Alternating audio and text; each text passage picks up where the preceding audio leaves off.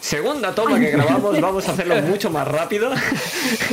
Porque ha habido pequeños ligeros, ligeros problemas técnicos. ¿Todo el mundo se escucha bien? ¿Todo correcto? Espérate, que a ver dónde va el otro. A ver si se ve. Mariquita, mariquita. Sesión 2. Toma Eh. segunda. Exacto, perfectísimo. Ahí está. Por, por cierto, eh, mi hermano acaba de poner en el chat, Mariquita, Mariquita, vuela lejos de, de- vuela lejos de los problemas técnicos, pero claro, no le deja porque pone Mariquita, Mariquita. Yo le tengo que decir, venga, va, que se vea. Y yo le Sí, hago sí. permitir que se vea. Es- Sí, es ya, te vale, Los- Iván, los- poniendo los- las cosas. Los bots de Twitch son muy nazis. Sí, A mí me que pasa. sí. Censuran un montón de cosas. Después de estas de esta toma, vamos a ir presentaciones. Jack, eh, interpretando a Jack, ¿qué tal? ¿Cómo estás? ¿Todo bien? ¿Cómo, cómo- Hola, do- Doppler es doble en alemán. eh, eh, no me siento preparado. No sé, ¿qué chiste he hecho antes? no, Imagino no, que no lo he repetido. Vale, perfecto. No. Vale, Ro- Robert, eh, Ibérica Gamer, interpretando a Will Harvey, ¿todo bien? Todo bien. Que, pues eso, lo mismo. Eh, un placer estar aquí, en esta casa, y con muchísimas ganas de seguir a ver cómo, cómo acaba esta aventura. Seguro que con todos muertos, pero disfrutaremos igual. Me lo has Genial. copiado. Ah, ah, es la- lo que tiene la segunda toma, ahora tú tienes que hacer la nueva. Eso, es lo ahora- que tiene tener una máquina del tiempo. Y, y ahora, y ahora que ya hablando de eso, y de nuevo, último pero no menos importante, ah, tenemos a Cometa interpretando a Molly Davis. ¿Qué tal estás, Cometa? Bien, estoy bien. Gracias por dejarme entrar en la llamada otra vez, aunque me- no me habéis dejado la primera vez. Y me habéis discriminado por ser doble. Ya está, espero que estemos todos vivos. Adiós. para, para empezar a meter el miedo, se empieza ya. Eh, es aquí, empezamos desde ahora.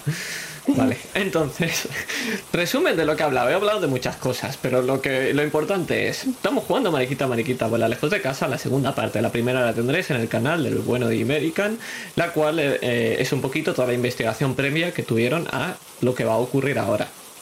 Voy a hacer un pequeño resumen de todas maneras, pero échale un vistacico que estará bien. Lo podéis ver en la descripción, los del diferido. Eh, Mariquita Mariquita, vuelas lejos de casa, es una aventura de...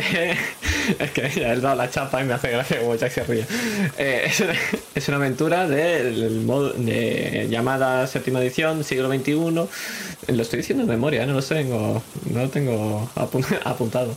De un conjunto de aventuras llamado eh, Lo que dejamos atrás, las cosas que dejamos de- atrás. Entonces, pu- publicado, esto no lo había dicho, por eh, The His Press en versión en español. La... Esta es la segunda parte y, y ya está. Si es, que, si es que no tengo más que hablar, la verdad. ¿Estamos todos listos ahora sí? Sí. O sea, va- Jack va a morir el primero por el chat, tranquilo. Pues vamos a cambiar la música. Ahora sí. Y vamos a hacer el resumen.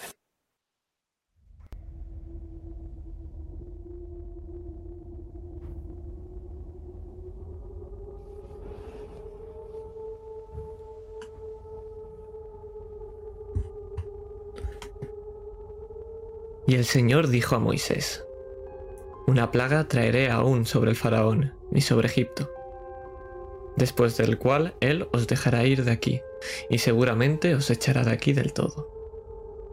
Éxodo 11, 1. Una pantalla. Está en blanco y negro, y su calidad es nefasta. De vez en cuando hay alguna interferencia, alguna raya en negro que corta la imagen, de vez en cuando. Es la imagen de un centro comercial. En ella, una cantidad ingente de policías apuntan a un hombre con gorra en un callejón. Él, acorralado, pone su arma en la boca. El disparo retumba. Es lo único que escuchamos. La pecera que tiene detrás se rompe y todo el agua empieza a escapar, tomando un color rojizo que contrasta con el blanco y negro del resto del vídeo mientras los peces empiezan a saltar desesperadamente, mientras botan y se ahogan en el asfalto. La imagen cambia. Una sala cuadricular. Estamos en uno de, de los vértices superiores y vemos un escritorio. En ella se encuentran cinco personas. Un policía junto a alguien rezando, mirando hacia el techo. Mirando hacia nosotros. Pero también tres figuras. Una mujer y dos hombres, nuestros protagonistas. Y una mochila, con forma de mariquita, lo único rojo en toda la imagen. Mi hija está enferma. No aguantará más de una semana sin sus medicinas. Encuéntrenla. Encuentren a mi Regina. Encuentren a quien la ha secuestrado. Un zumbido de moscas es lo único que nos queda. Mientras esa nube de insectos empieza a tapar la luz del fosforescente. Una enorme mosca se nos posa en la lente de la cámara. La vemos, le vemos las patas y como esas alas que para nosotros son gigantes, vibran a gran velocidad. Pero otra vez cambia la imagen. Otra vez el centro comercial, esta vez más cerca de la entrada. Vemos a estas tres personas. Jack Doppler, Will Hardy y Molly Davis. Están mirando un móvil. El zoom se acerca y vemos la pantalla del dispositivo. Una rana muy mona, redonda y verde. En grande en el centro, mientras otras pequeñitas, en pequeñas ranitas caen rebotando como si fueran gelatina. Un parpadeo y vemos a Molly hablar con un mendigo. Él sonríe, rascándose la cabeza. Vemos la cara del disgusto de Molly al ver cómo pequeños insectos saltan sin cesar por esa cabellera. Otro parpadeo. Otra vez en ese despacho cuadricular, pero esta vez un agente de policía está sacando unos papeles de una impresora. Hacemos zoom sobre esos papeles. Parece un informe. George Lewiston, ex agente de la ATF jubilado sospechoso de secuestro de Regina Balfour. Se disparó fatalmente en el centro comercial. Su hija ha recibido una nota, afirma que los Balfour son peligrosos y que no deben recuperar a su hija. Se sigue buscando a su cómplice. Otra vez, el vídeo en blanco y negro.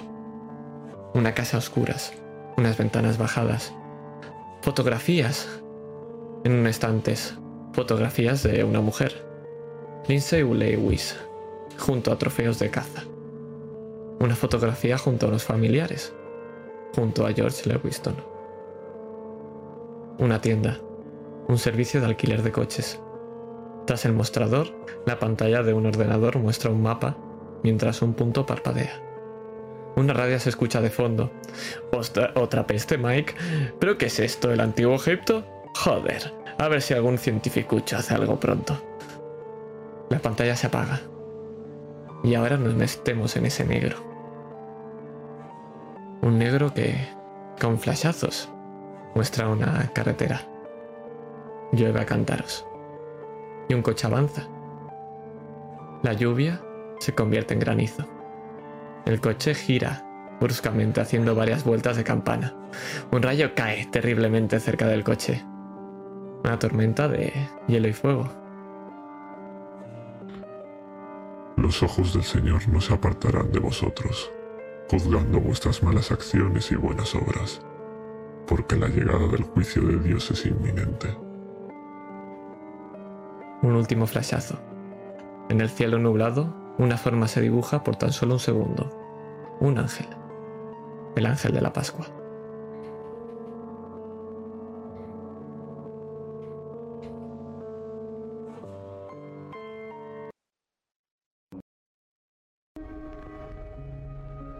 Todo está borroso. Un pitido fuerte nubla, tu oído. Molly, la vista te permite ver una figura. Algo negro, oscuro, que está delante de ti. Pero con cada parpadeo se añade una capa de nitidez, como cuando en una óptica te van añadiendo lentes de mayor graduación hasta dar con la idónea. Un cuellos blanco, una figura que reconoces. Un hombre prácticamente calvo. Un reverendo. John Balfour. Señorita Davis, Molly se encuentra bien. ¿Qué hace aquí?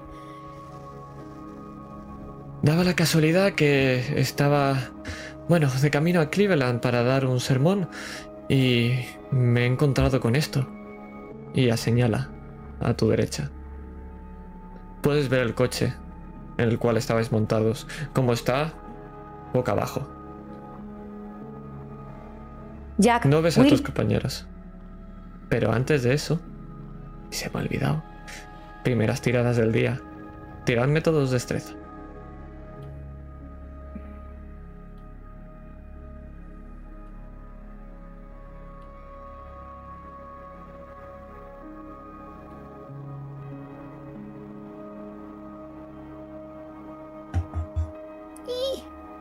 Sí, eso ha estado bien, Jack ahí. Jolín, qué raro me sale esto, ¿eh?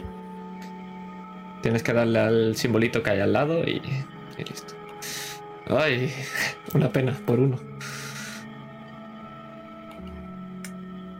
Empezamos bien.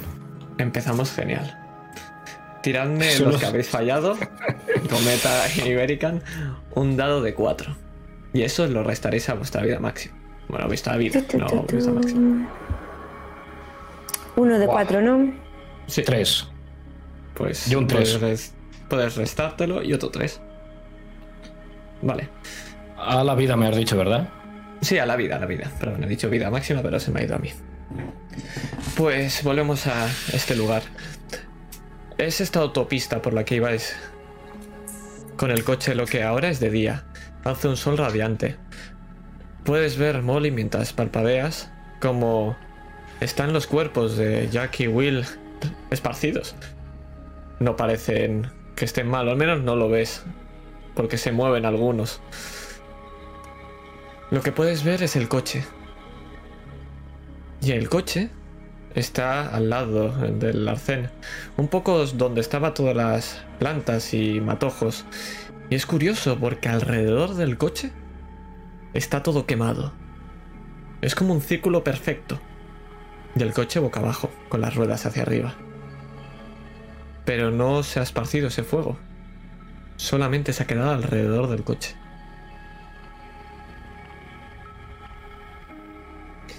Estaba de camino a, a Cleveland para un sermón y os he encontrado aquí.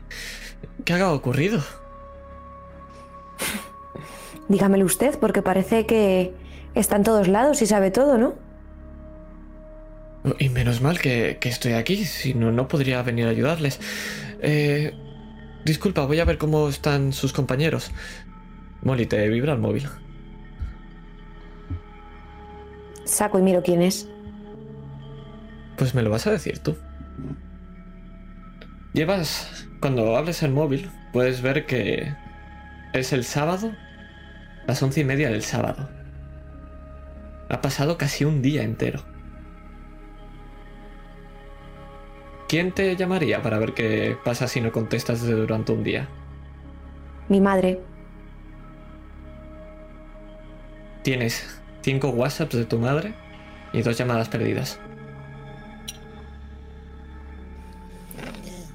Respiro hondo antes de descolgar el teléfono, no quiero que se preocupe.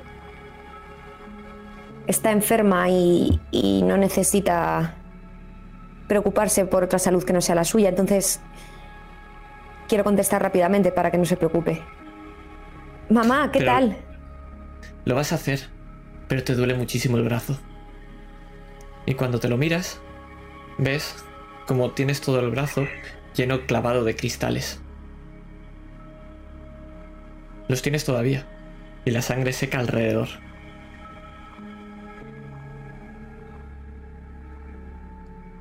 Pero coges la llamada y escucha, escuchamos como has dicho esa frase, pero nosotros seguimos al reverendo.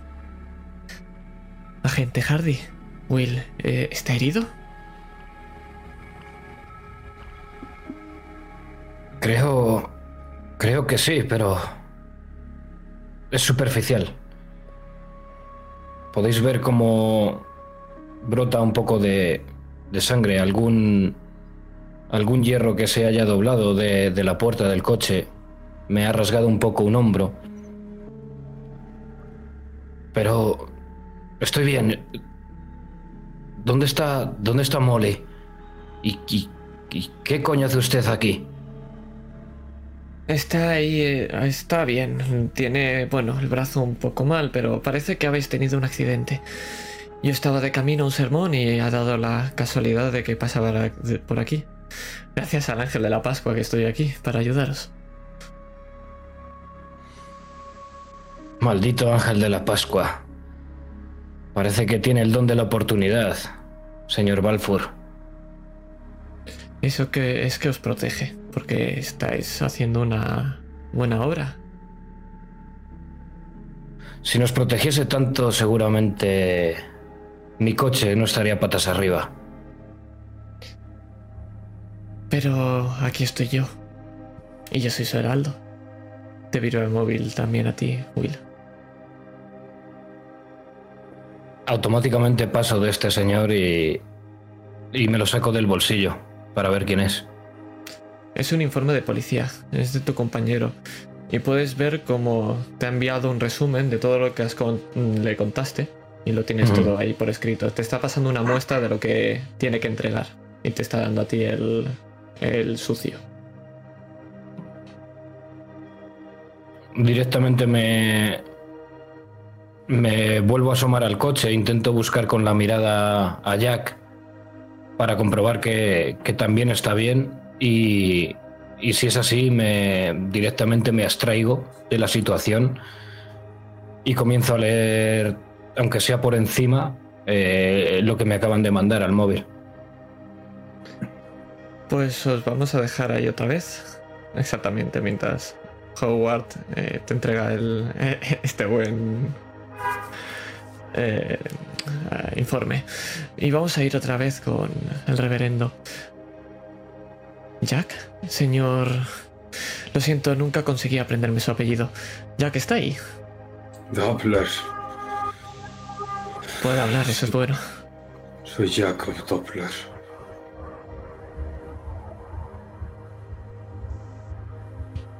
Tranquilo, ha tenido un accidente.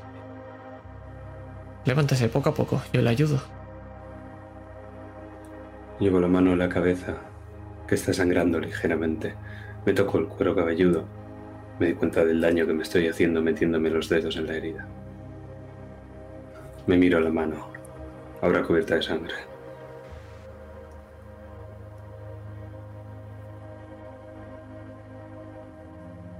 Miro a mi alrededor. ¿Veo algún coche? Sí, puedes ver el coche azul de el reverendo. Ese con los cristales tintados. Llegaría a ver a través de la luna si hay alguien en el asiento del copiloto o del piloto. Es, es de día, las once y media, entonces puedes ver que con la luz del sol lo que están tintados, pero está con la puerta abierta porque se acaba de bajar. Ha cogido, se ha puesto un poco en el lateral de la autopista y ha bajado corriendo. Ah, puedes ver que está el solo. Porque la puerta estaba abierta y no hay nadie dentro.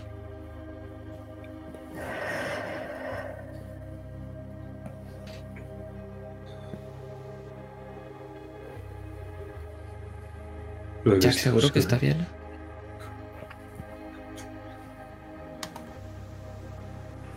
No estamos bien ninguno. ¿Por qué lo dice? A ver, sí que es un accidente, pero todo tiene solución. No es que se vaya a acabar el mundo, ¿no?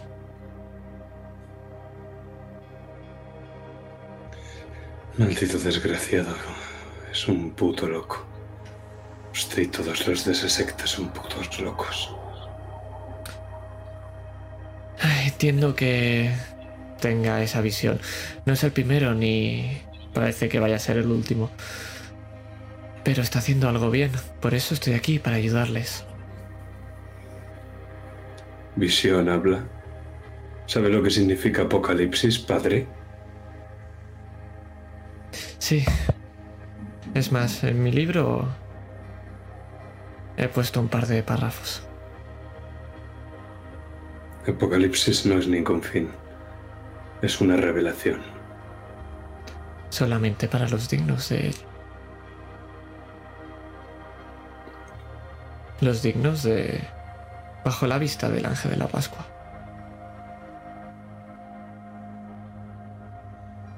Váyase la mierda.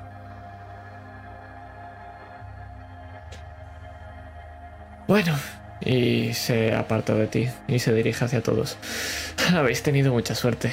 No había visto una granizada así desde que Moisés hizo caer una tormenta de granizo sobre el faraón. Eso es que tenéis el ángel de vuestro lado. Eh, ¿Os puedo acercar a algún lado? Recordadlo, estoy aquí para ayudar. puedo acercaros en coche. ¿A dónde os dirigíais? Y así me podéis contar qué tal iba la investigación.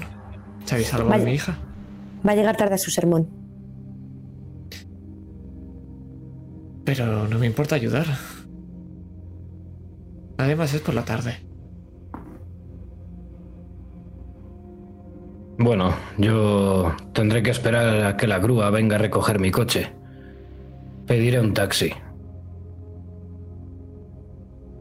Bueno, de acuerdo. Eh, puedo esperar aquí con vosotros si queréis. ¿Me podéis contar cómo va la investigación? ¿Qué parte de váyase a la mierda no ha entendido, padre? A ver, ¿cómo puedo explicarme? Contraté a unos investigadores para que rescataran a mi hija. Si le parece a usted raro que tenga especial interés en ello, es que quizá no es muy buena persona. ¿No? Saco la ¿Tiene pistola y le apunto a la cabeza. Yo me voy a interponer. Tranquilo, Jack. ¿Qué, qué coño haces? Ha sido él, estoy seguro de que ha sido él. ¿Cuántos accidentes con el coche has tenido, Will? ¿Cuántos hasta ahora? ¿Por qué no cae un solo granizo ahora, Will? La verdad es que eh, es todo muy, muy raro. Algún accidente he tenido en el trabajo, pero nunca había sido tan raro como el de... ¿El de hoy? ¿El de ayer? No estoy seguro. Ese círculo no es normal en el coche, ese círculo no es normal. Y este. Este charlatán, este. Has sido tú. Yo me acerco a Jack, aunque no sea mi persona favorita en el mundo. Llevamos ya unos cuantos años trabajando. Y le pongo la mano en el antebrazo, esa pistola que está apuntando al reverendo. Jack, pensamos lo mismo que tú, pero estas no son las formas. Enti- Si se está Entiendo que el shock el del. El shock del accidente, bueno, pasan estas cosas. Entiendo, no, no lo tendré en cuenta, es algo normal. Cállese. Cá- cállese, señor Barfur. Estamos tras la pista de su hija. Vamos avanzando. Y cuando tengamos novedades fehacientes y tangibles que podamos llevarle o contarle, no se preocupe. Le llamaremos o iremos a casa a hablar con usted. Pero ahora si nos disculpa, es mejor que se marche. Eh, lo entiendo, lo entiendo, es una situación complicada. Por favor, eh, encontrar en cuanto antes a mi hija.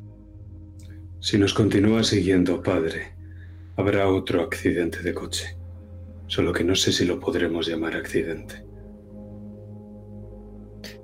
El ángel está de mi parte. Y vemos cómo se dirige hacia el coche. No sin antes echar un último vistazo, sonreíros y cerrar la puerta.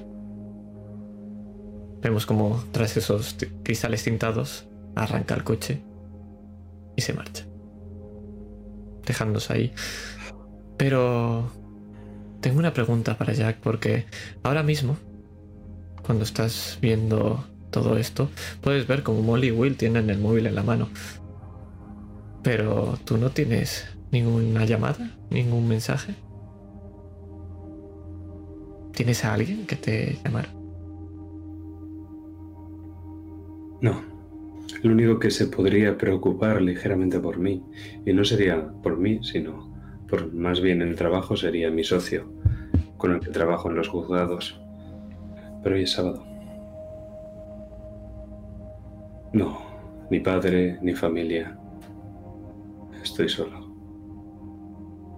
Es lo que pienso cuando los miro con el móvil en la mano. Y yo lo que tengo en la mano es el revólver.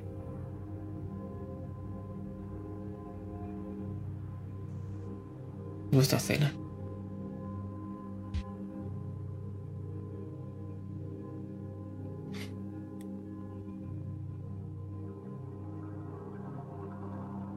Yo voy a intentar leer todo lo que me, me ha mandado Howard. A ver si puedo sacar algo en claro que nos ayude en este momento. Y llamaré a la grúa. A ver si el seguro se puede llevar el coche, a ver qué pueden hacer con él y que al menos nos manden un taxi que nos pueda acercar a nuestro destino. ¿Tendrías algún seguro de esos que si tienes algún accidente te dejan un coche? Sí. De Pues- sustitución, sí. Hmm. Exacto. Pues eso es lo que va a pasar, porque hay- vamos a ver como a cámara rápida desde arriba. Vemos como viene una grúa enorme, porque tiene que coger y dar. Tenemos que darle la vuelta al coche y luego llevársela.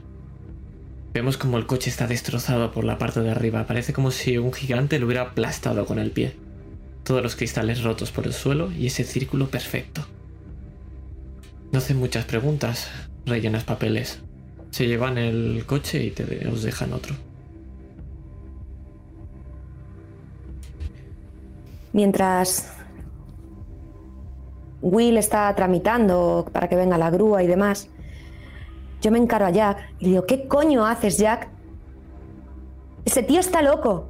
Y está claro que ha venido por nosotros. Pero apuntándole a la cabeza con el revólver no vas a solucionar nada. ¿No has aprendido nada en todos estos putos años que llevas jugando a ser el detective guay? Ten un poco de cabeza, joder. En todos mis años siendo un detective guay, nada lo he solucionado con un tiro. ¿Y crees que este es el momento? Sí, Enfrentándonos a una puta secta. sí. No estás mucho más cuerdo que ellos. Eso te lo cedo. Pero lo que yo he visto en esa carretera no era de estar cuerdo. Molly, sé que tú no pierdes detalle. Nada. Si yo lo he visto, tú lo has visto. Hoy no he bebido.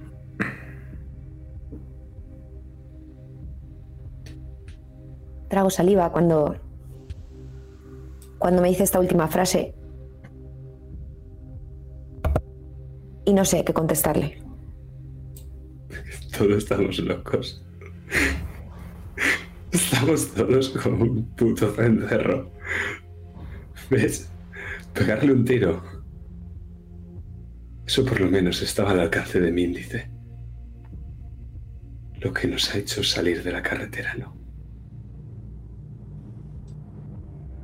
Pero ahí, fuera, hay una niña que necesita nuestra ayuda.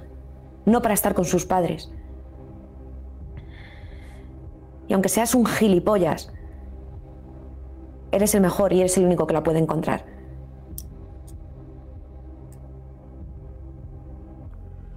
Y negaré haber dicho esto. Base a base, muñeca. Esta noche hacemos home run.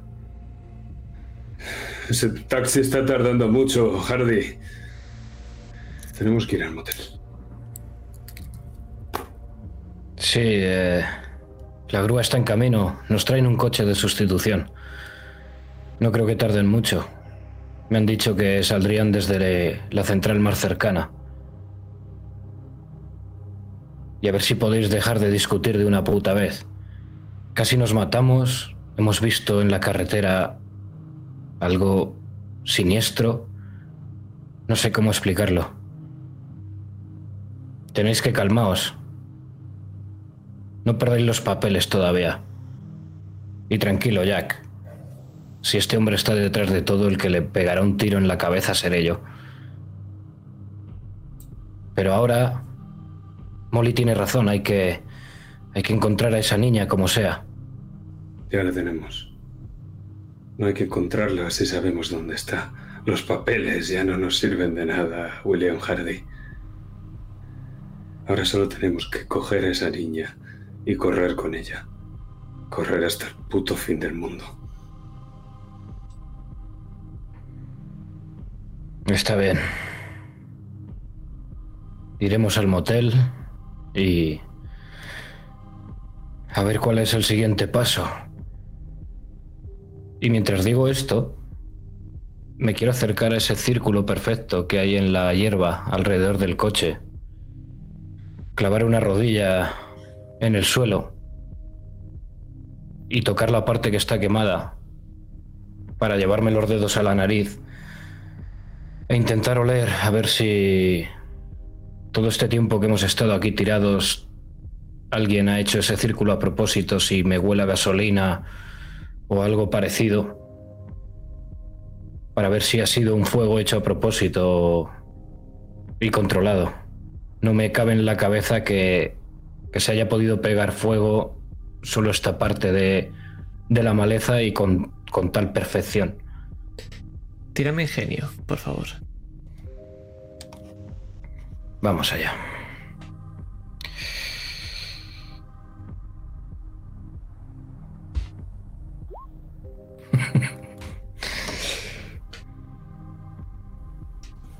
Lo mío es el decir? músculo. Te puedo decir que cuando miras hay un par de centímetros entre la hierba que no se ha quemado y la que sí. Te recuerda mucho a esos dibujos de los ali- alienígenas de la tele, lo que está todo carbonizado, con un color negruzco grisáceo. Te llevas las- los dedos a la nariz y no huele a quemado. Sabes que esto ha ocurrido hace tiempo.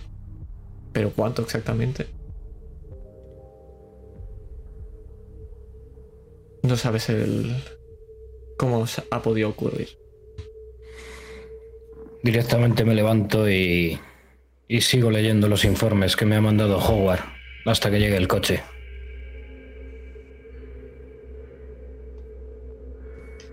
Llega el coche y me vais a decir dónde os vais a dirigir y cómo es el coche. También os lo dejo. A vosotros.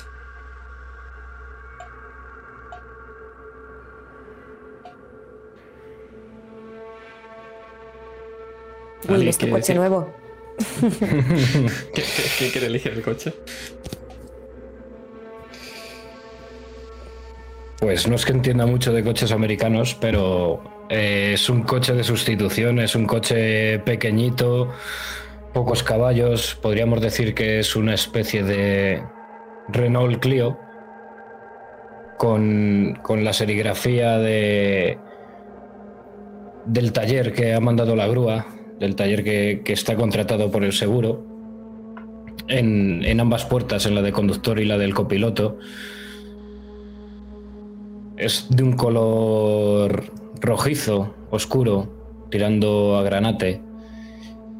Y se ve que este coche ha pasado por diversas manos, porque está bastante arañado por algunas partes, sobre todo las llantas. Me imagino que a la hora de aparcar alguien le, le ha dado contra la acera.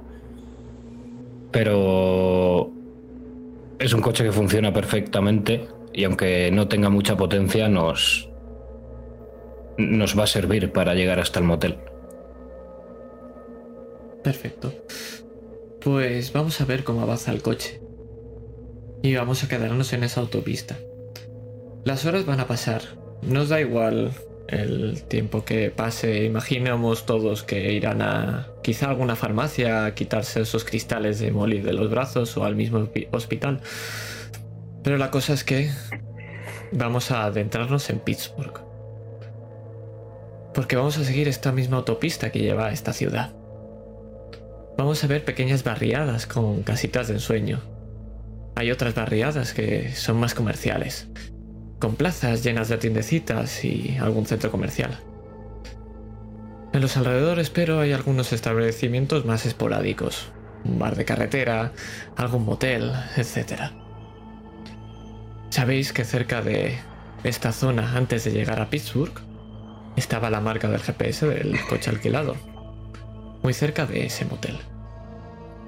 Del motel Cinco Robles. Vemos vuestro coche, nos metemos dentro. Estamos en el asiento del conductor y podemos ver cómo nos estamos acercando poco a poco. Pero, antes de eso, nos fijamos que estamos parados en un semáforo y a vuestra derecha ves un deportivo de color rojo descapotable. y hospita. En él veis a un chaval con unas gafas de sol negras y una chica rubia a su lado. Vuelven a pitar.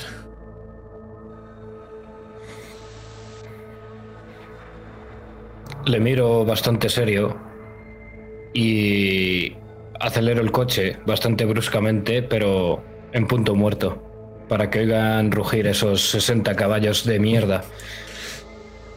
Él lo devuelve, pero obviamente no hay comparación.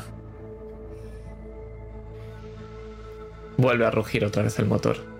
Y vemos como el coche empieza a ir adelante atrás, adelante atrás, como si se preparara para salir disparado, como si quisiera hacer una carrera con vosotros.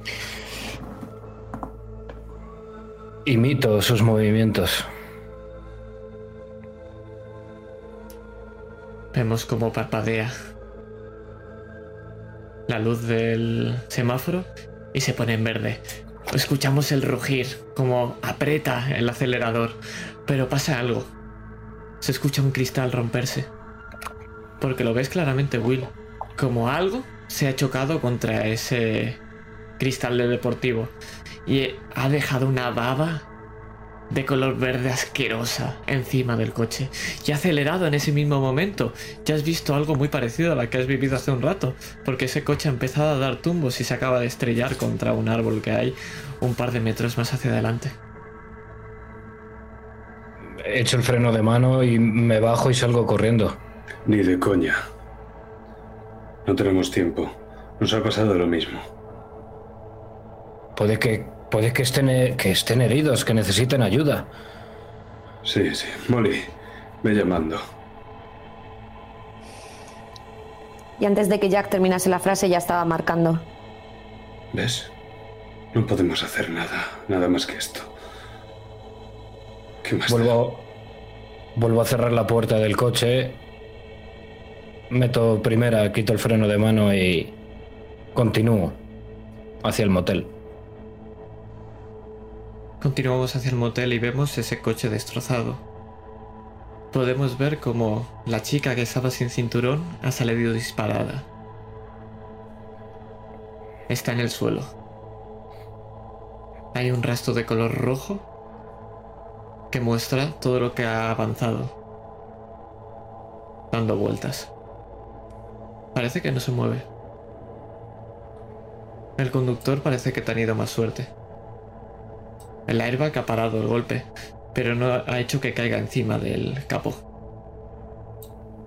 Yo me quedo mirando el cadáver y el reguero de sangre y el accidente, y lo veo como con un filtro, como si lo estuviera viendo y fuera el decorado de una película. No me lo creo. Es que directamente esa sangre es demasiado roja. Sus cristales no se agrietan así normalmente. Ese árbol no pega con el resto de árboles. No me lo creo. Sigo hacia adelante, no le hago caso. Es que algo muy grande tiene que haberse chocado con ese cristal para que se haya roto así. Algo grande o algo que ha avanzado a mucha velocidad por él. Pues, sin Preguntas embargo- en tu cabeza. Perdón. Sí, sí, como... Dime, Molly. Yo, sin embargo, cuando veo el cadáver de esa chica, lo que veo es mi cara, imaginándome que podíamos haber corrido la misma suerte. Nosotros íbamos a más velocidad.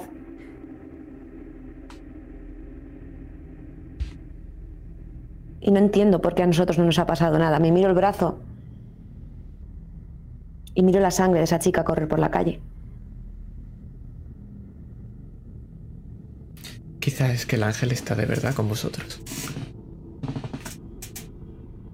Pero seguimos hacia motel.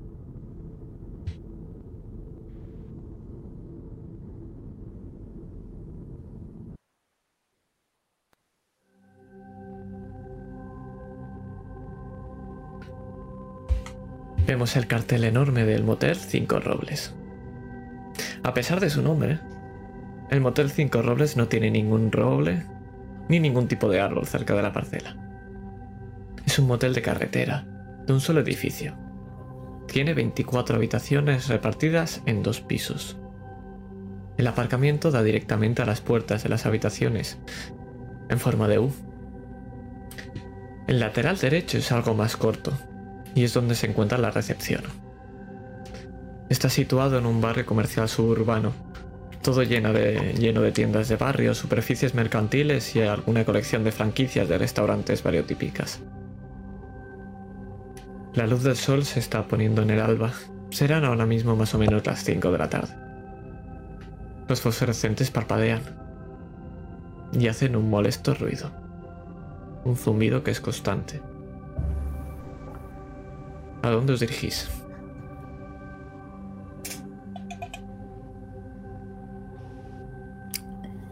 Tenemos que pensar, antes de entrar a la recepción, cómo lo vamos a hacer. Seguramente haya usado un nombre falso.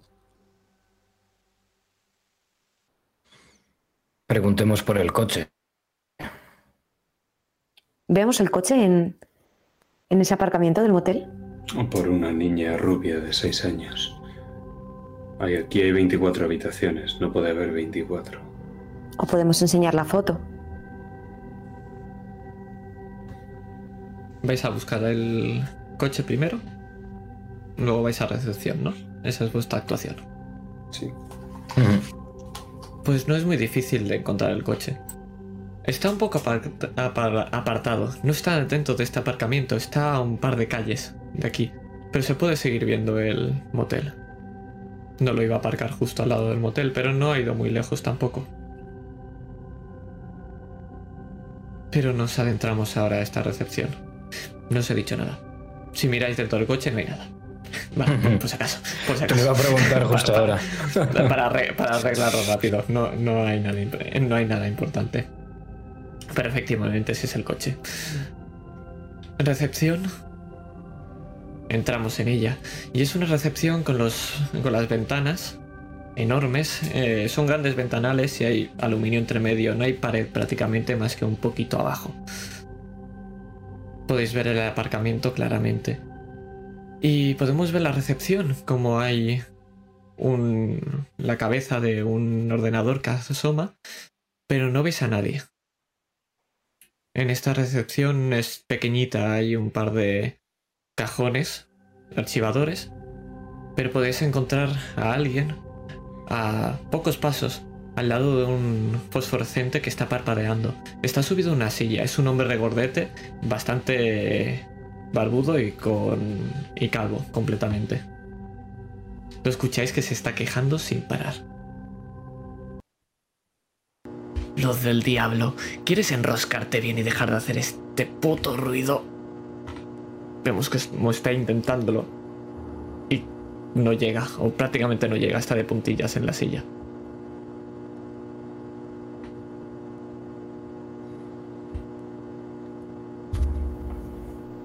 Hola, buenas noches. Eh, buenas noches. Eh, ¿Qué necesitáis? Eh, ¿Una habitación o algo? Mm, Si no os importa, es que me molesta mucho el ruido. Llevo dos horas con esta mierda de ruido. Será rápido, caballero. Necesitamos que nos conteste unas cuantas preguntas. Sí, claro. Eh, cuéntame. No, os- no os mira. Sigue intentando arreglar la luz. Yo le doy un codazo a Will y haciéndole un gesto como para que saque su placa y a ver si así llama más la atención que, que la luz. Y ahora que está distraído, busco el teléfono. El teléfono este fijo que tendrá por ahí. Lo ves, es un teléfono negro, hay esos, eh, eh, esos, eh, esos plastificadores donde hay los números a llamar, con, al lado de emergencias, eh, policía, ambulancia. Lo desconecto. Sin que se dé cuenta. Mientras está distraído. Cuando Jack hace eso, eh, yo introduzco la mano en el bolsillo interior de, de mi chaqueta y con un manotazo en el mostrador planto la, la placa. Caballero, le he dicho que va a ser algo rápido, unos pocos minutos. ¿Sería tan amable de bajar de esa puta silla y hacernos caso? Joder, ¿qué, he hecho? Que eh, tengo todo en regla, lo juro. Y abajo, y abajo. Es- ¿Qué necesita, señora gente?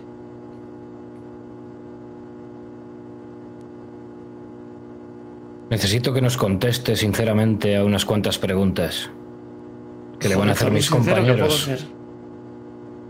Pues muy bien, escuche y conteste. Y nos iremos enseguida. Llevábamos la foto de del asistente social, de que estaba con su tío de caza, o me lo acabo de inventar. Podríais haber cogido una sin problema en el informe. Sí, sí. Tenéis fotografías de, de todo lo que queráis. No hay ningún problema.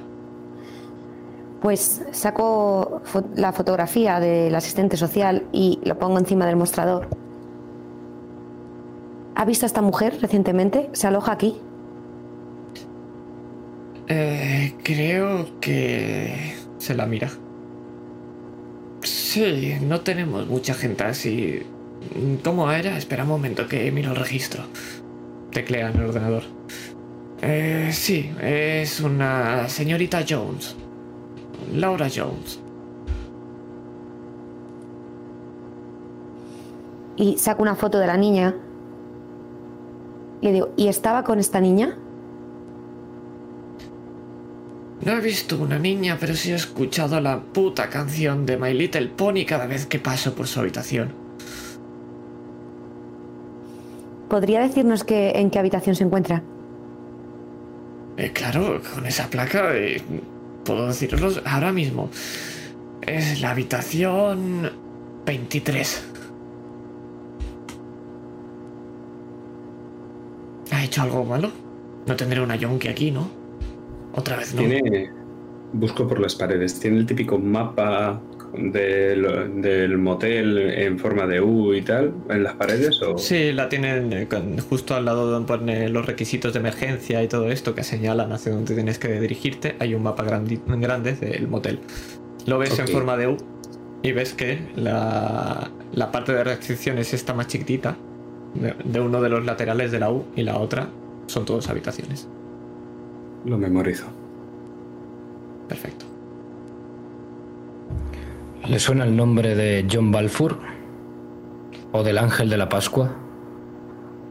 Eh, no. ¿Qué coño es eso del ángel de la Pascua? Nada, una gilipollez que está de moda. Estos jóvenes. John Balfour tampoco le suena de que haya pasado por aquí. Eh, no, no me suena de ningún Balfour. De acuerdo. ¿Y algún reverendo? No, no, normalmente no se pasa ningún reverendo por aquí. ¿Están las habitaciones conectadas entre ellas? Mm, sí, bueno, eh, tenemos un sistema de emergencia individual para cada habitación. Pero sí, est- están los controles en la parte de atrás. Pero ¿Están es importante. las habitaciones conectadas por puertas más allá del pasillo? Ah, eh, no, tienen una salida... No, tienen la entrada y ya está una salida antiincendios, como mucho, en, la- en las ventanas. Y hay escalera también, ¿no? Para la planta de arriba. Sí, puede verlo. eh, la mitad de las habitaciones y te señala por la ventana que da al... Sí, de la mitad son de la parte de arriba y la otra mitad son la de parte de abajo. Y la 23 está arriba a la derecha. He visto el mapa. Date por respondido entonces.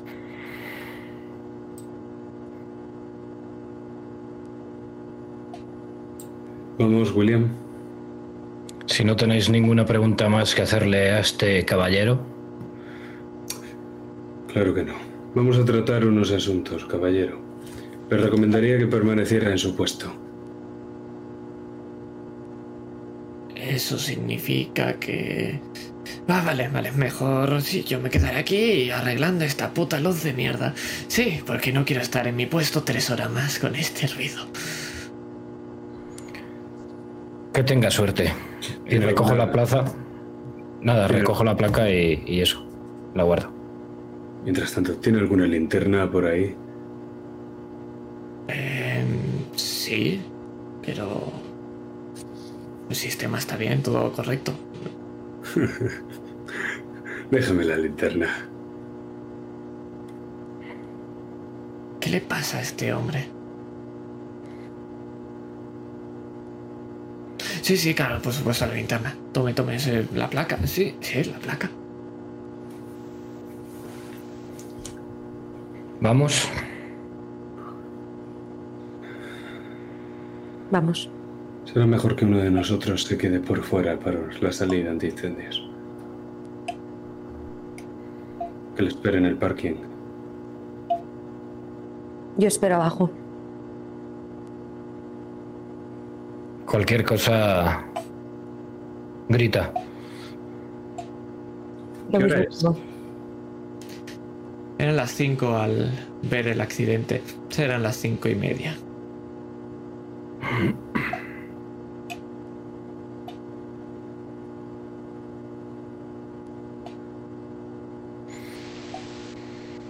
Si ve la, brin- la linterna brillar dos veces, es que estamos en problemas. ¿Entendido, Molly? Entendido.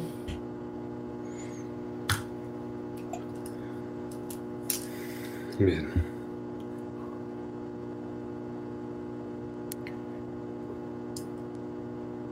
Pues vamos hasta esa maldita habitación 23. Te sigo, Jack. ¿Cómo no? Siempre tengo que ir yo primero. Saco el revólver y lo giro. Puede que el recepcionista todavía me haya escuchado.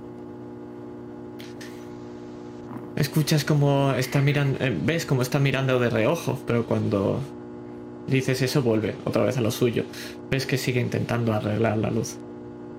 Pero nos vamos a quedar ahora en los ojos de Molly, porque vamos a ver cómo vas a ver este este aparcamiento, estas grandes farolas que tienen dos cabecitas.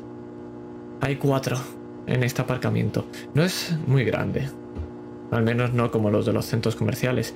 Pero ese puto ruido no cesa.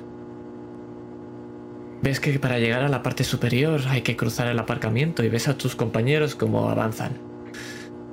Puedes ver esa escalera que sube y lleva al segundo piso. Es una plataforma de metal que hace de suelo. De estas que tiene pequeños bultitos circulares que sobresalen por esa chapa metálica. Y una barandilla que está unida al techo, también de aluminio. Vemos cómo están caminando y los ves por cómo avanzan por los números de las habitaciones hasta llegar a la escalera.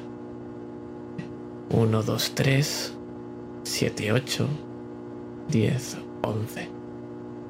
Y escuchas como el recepcionista dice, por fin. Y dejas de ver cómo esa luz parpadea de lejos. Pero sigues escuchando ese zumbido. ¿Se identificar de, de dónde viene? Sí, de todos lados. Porque lo que escuchas viene de atrás, de la derecha, de la izquierda, de arriba y de abajo. Porque poco a poco puedes ver que todo se empieza a oscurecer. Puedes ver como algo, una nube de algo se acerca. Es negra y avanza poco a poco. Está empezando a llegar al aparcamiento y los puedes ver. Son insectos. Enormes. Parece como si fueran langostas, pero son de un color negro. Y puedes ver que hay tantas, tantas, que parece que oscurecen el sol. Y puedes ver como mientras avanzan, empiezan a colocarse en las dos farolas que estás atrás. Y empiezan a cubrir todo el metal. Y es como si desapareciera, porque hay tantísimas que esa farola se vuelve negra. Y lo único que puedes llegar a ver ligeramente es el parpadeo de las alas donde están tapando la luz. Y empiezan a avanzar hacia ti. ¿Qué haces? Joder. me quedo perpleja. Una plaga más. E intento ponerme a cubierto.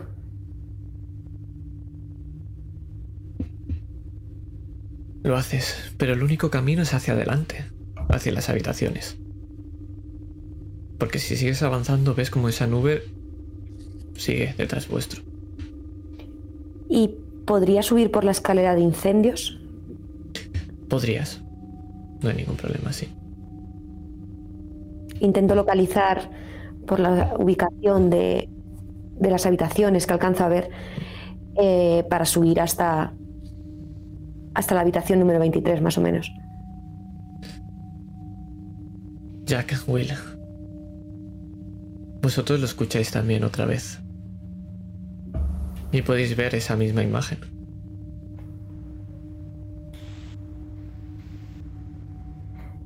Desenfundo mi pistola. Puedes ver, mientras estáis subiendo esas escaleras, como una enorme langosta se pone, se posa encima de la, la barandilla. Justo cuando vais a poner la mano a agarraros. Está quieta. Os mira.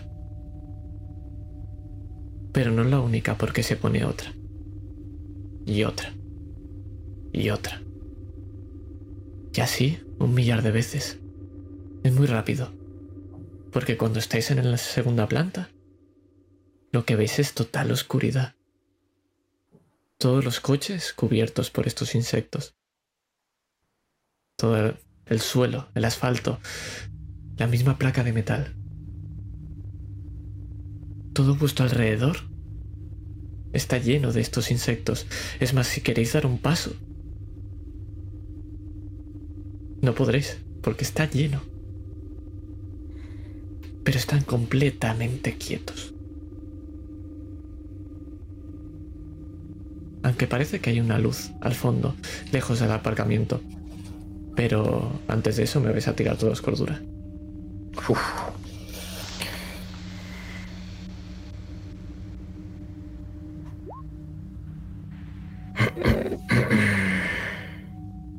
¿Eso Voluntad. lo teníamos? En voluntad. Voluntad. Vale. Mm.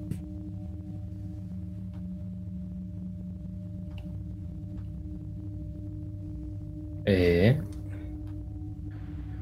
Bien, bien. Vale. Vale, perfecto. por los me vas a- pelos. Me vas a tirar un D6. El resto me vais a tirar un D4. Yo el de 6, ¿verdad? Exactamente. Uh. Qué buena. Me los bajo, ¿verdad? Eh, efectivamente. efectivamente. Uf, so- solo, solo he perdido un puntito de gordura, no está mal. Está bien, está bien. Desde la posición en que estamos Jack y yo, ¿podemos ver a Molly? ¿O no vemos absolutamente nada? No podéis ver a Molly porque si la vierais o, o- o no la veis porque está enterrada en langostas o no está ahí. Ahora la sensación que da es como si hubiera oscurecido, como si fuera de noche. Creo que es un buen ver. momento para que enciendas la linterna, Jack. Quizás la luz las, las espante. Sí, eso es lo que queremos, ¿no? Espantarlas. Al menos que nos dejen avanzar y, o ver dónde está Molly. No, no sabemos si la han sepultado o, o qué. Y grito. Y en Molly. ese momento, cuando ya, eh, William va a empezar a gritar, le he mandado un mensaje diciendo que he subido por la escalera de incendios. Que se han visto lo mismo que yo. Le contesto que, que sí, que no, no, no puedo creer lo que estoy viendo, pero que sí. El jodido loco de Balfour tenía razón, es una plaga. Y aún quedan dos más, William. Y la linterna es para la que viene.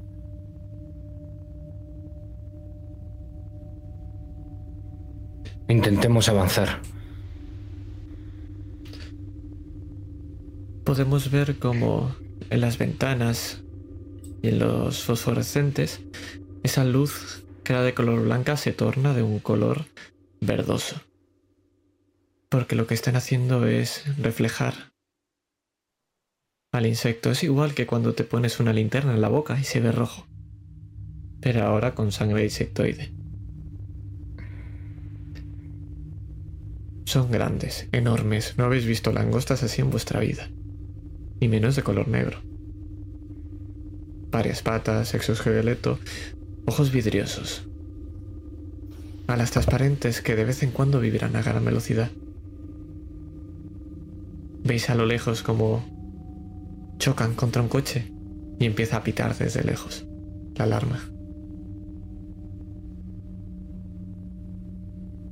Este mar este océano de langostas avanza.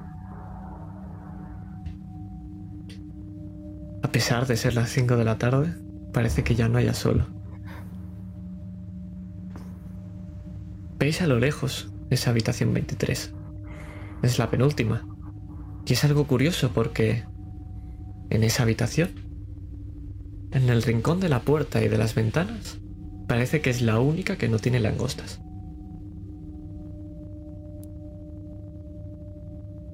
Veis el metal plateado.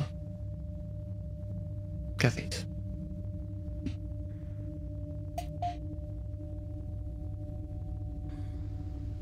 Es ahí, William. Voy a intentar avanzar. Si estos bichos nos lo permiten. Así que, si quieres, ponte detrás de mí. Intentaré ir abriendo camino y voy a intentar ir dando pasitos muy cortos, incluso arrastrando los pies, intentando apartar según voy andando, como si fueras haciendo esquí de fondo, intentando apartar a estos bichos muy poco a poco, con mucha delicadeza, y a, a ver si ceden y dejan que avancemos o a ver qué pasa. Lo que ocurre es que no se mueven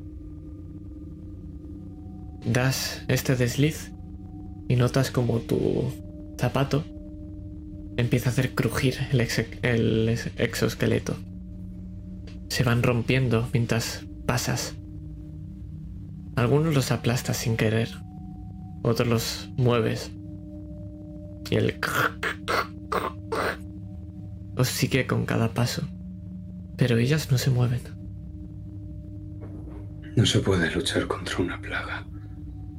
No se puede luchar contra tantos.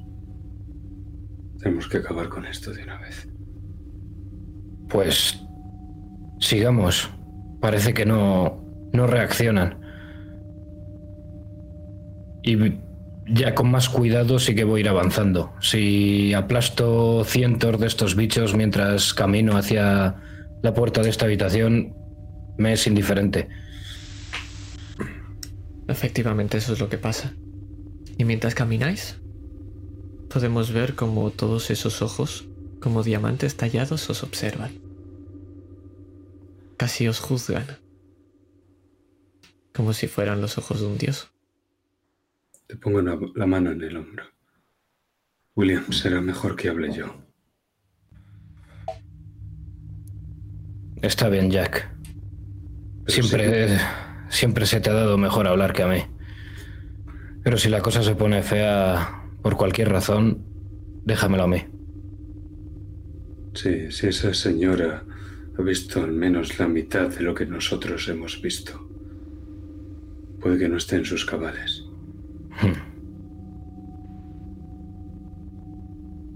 En cuanto lleguemos a la puerta de, la habitación 23, eh, llamaré.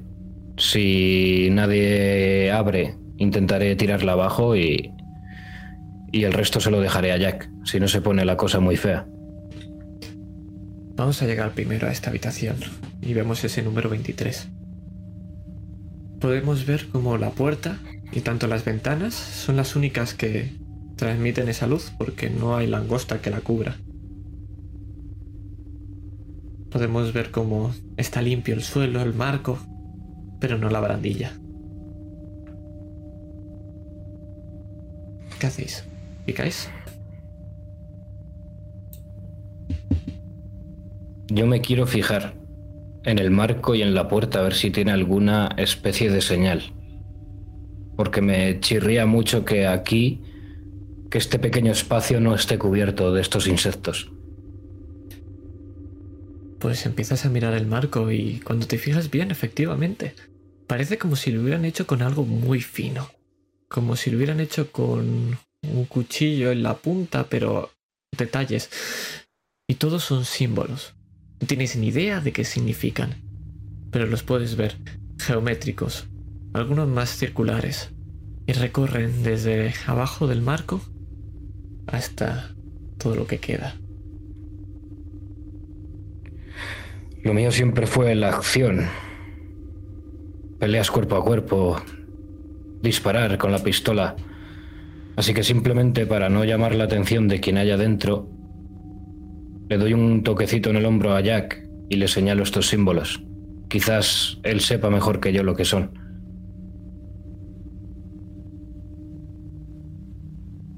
Has hecho un vistazo, intento compararlo con otras lenguas que conozco.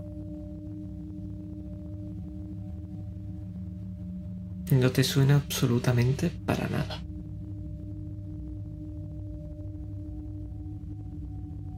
Más que lenguas parecen símbolos. Incluso podrías decir que algo rúnico. Lo has visto en alguna película. Pero no se parece a nada que hayas visto.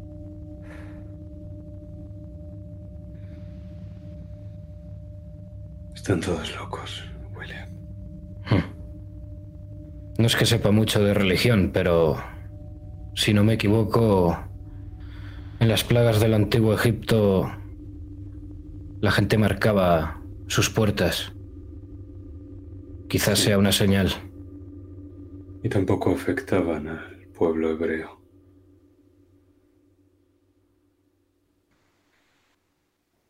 Llamo a la puerta.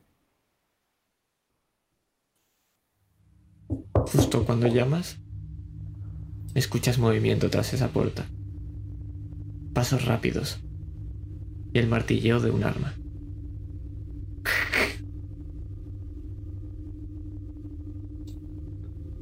Le hago una señal para que se aparte de la puerta, por si acaso abren fuego desde dentro.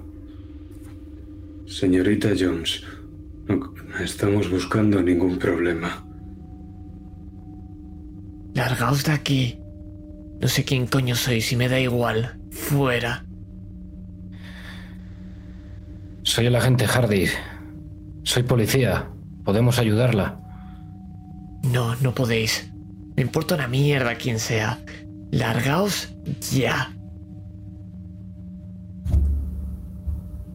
Conocíamos a su tío, señorita Pale. Sabemos lo que hizo, por qué lo hizo. Sabemos quién está ahí dentro y sabemos por qué solo queremos ayudar. No.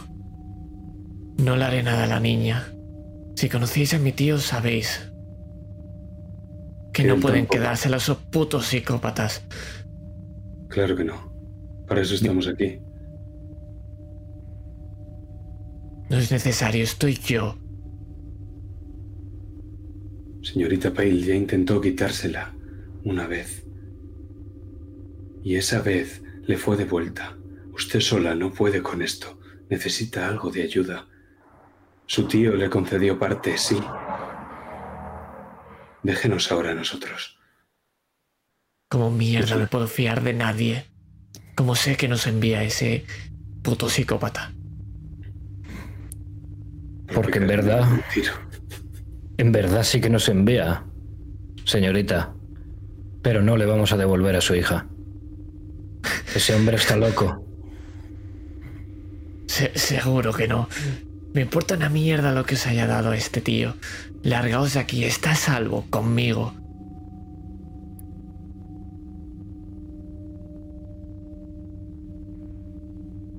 Si no quiere colaborar por las buenas, señorita, tendrá que ser por las malas. Y la ley me ampara. Me importa una mierda la ley. Me importa todo ya una mierda. No he fallado un puto tiro desde los 12. Apartados de la puta puerta. Él sabe que estás aquí, señorita Pale.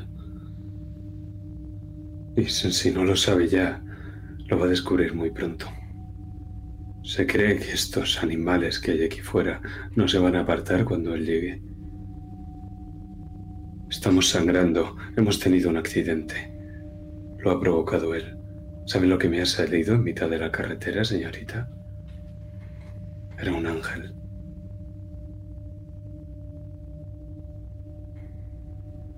Tírame. ¿Qué me podrías tirar para persuadir? Eso sí, te lo digo ya. Va a ser muy difícil, así que me vas a tener que sacar un 10. Let's go. Estoy tirando con voluntad. Como es 11. Pam.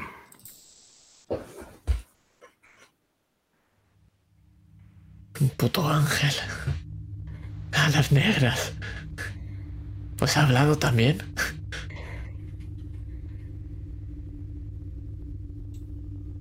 No era un sueño. Un sueño. No, no lo es. ¿Lo habéis visto? A mí me ha hablado. No se la pueden quedar. Está a salvo aquí, con detrás de esta puerta. No pueden pasar, no pueden tocarla. ¿Y qué le dijo ese ángel cuando le habló? Era en un vídeo. Me decía que le devolviera a su hija, pero ese vídeo no lo tenía yo todavía. No, no lo había conseguido. ¿Quiere decir que el ángel ve el futuro? No sé qué coño puede hacer, pero nada bueno. No, sí, tiene sentido. Por eso sabe que el mundo se acaba el martes. No si no le devolvemos a la niña. No se la vamos a devolver. Abra la puerta, por favor. Déjeme ver que está bien.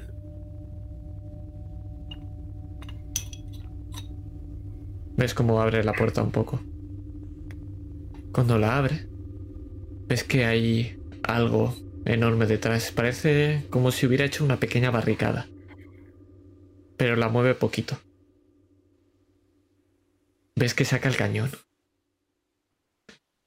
Ay. Está bien, le he comprado hasta medicinas. Está todo el día viendo mierda en el televisor. El martes me entregaré. Me da igual lo que me pase ya.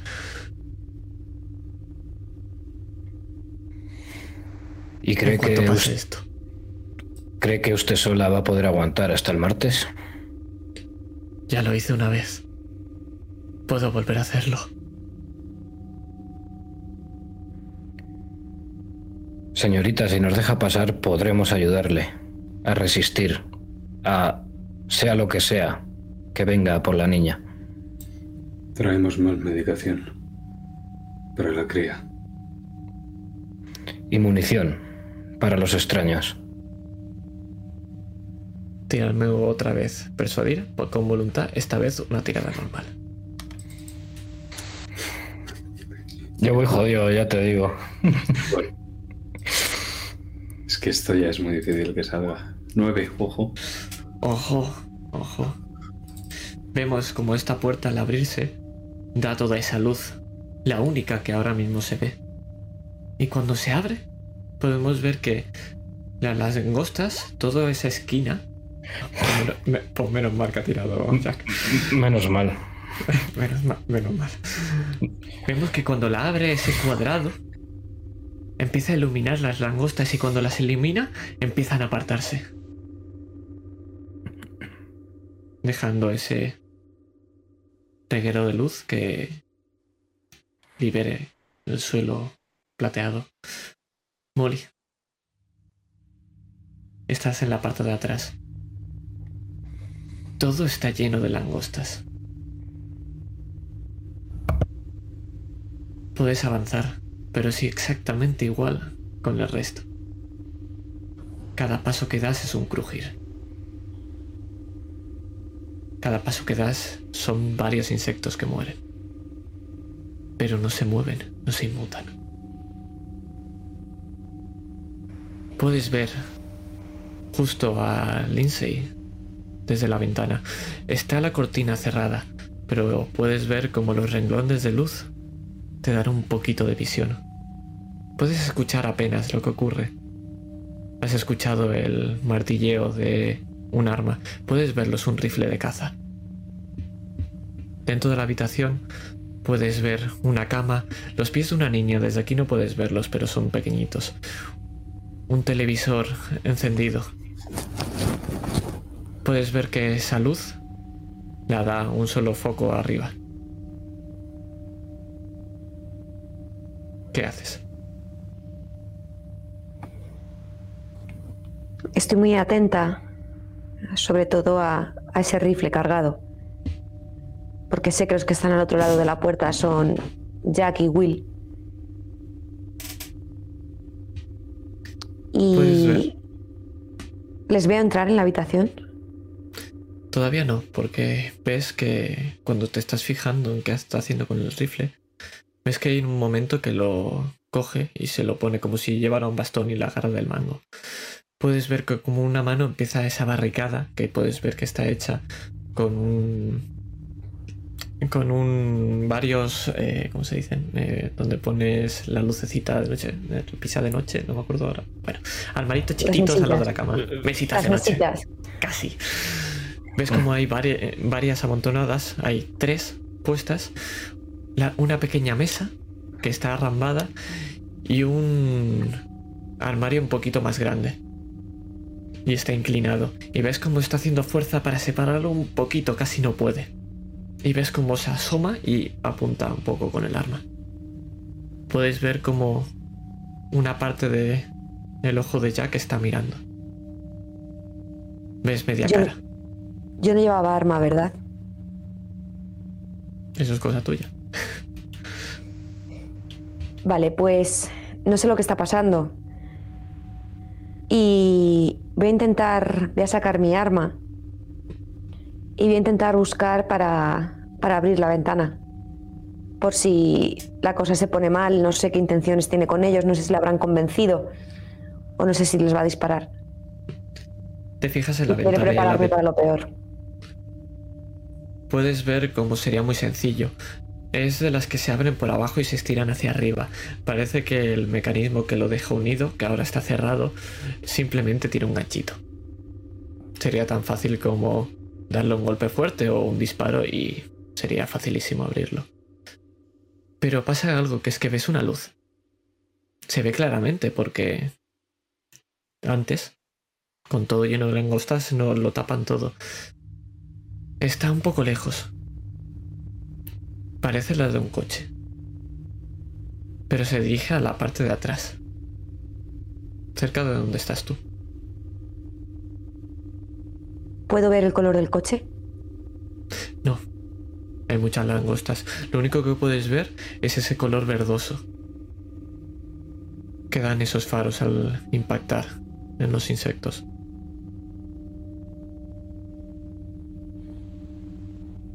Ves como una figura negra avanza. Y la ves porque sabes claramente que las langostas se apartan.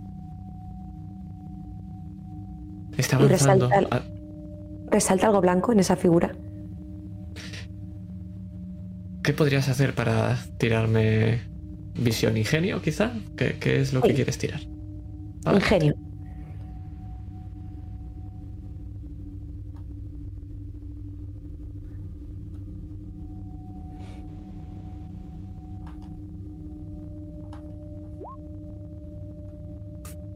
Justo. Pues no, no ves nada blanco, pero sí que sabes que lo lleva.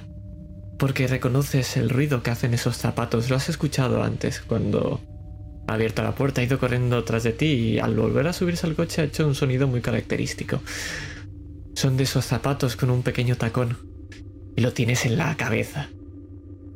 Porque sigue caminando. Porque el reverendo John Balfour está avanzando por esa montaña, ese mar de langostas.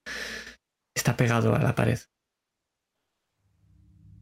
¿Él me ha visto a mí? No. Me agacho. Seguro que buscará la única habitación con luz. Eh, saco el móvil, bajo el, el brillo. Prácticamente no veo al escribir. Y les mando un mensaje a Jack y a Will y les digo que está aquí.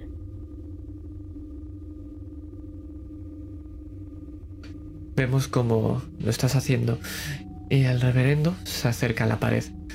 Y cuando se acerca, lo puedes ver que lo que hacen las langostas es apartarse. Es como el, mar que hace. Se aparta. Y puede dejar un cajón de un metal también grisáceo. Hay un símbolo que pone cuidado con la electricidad. Pero vamos al móvil de Jack o Will. ¿A quién se lo has enviado? Eh, a Will, porque es con el último que, que he hablado. Will, recibes ese mensaje. Miro atónito la pantalla del móvil y lo único que me sale decir es... Mierda, está aquí. El jodido Balfour está aquí. Ni un tiro. Desde los 12 has dicho que has fallado. ¿Cómo? Está... Y en ese momento se apagan las luces. Pues a ver a oscuras.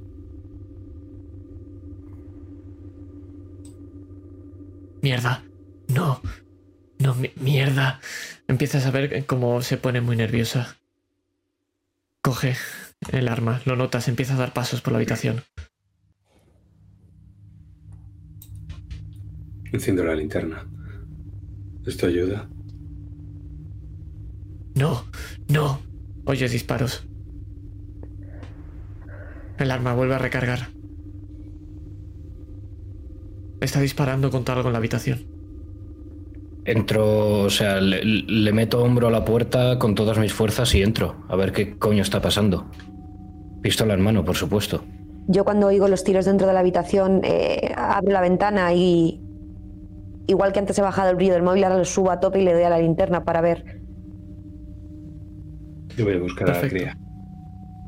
Will, tírame músculo.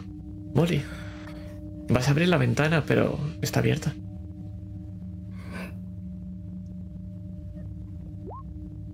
Wow. Como que está abierta. Pero no os importa eso ahora. Porque dime cómo abres eso de un empujón.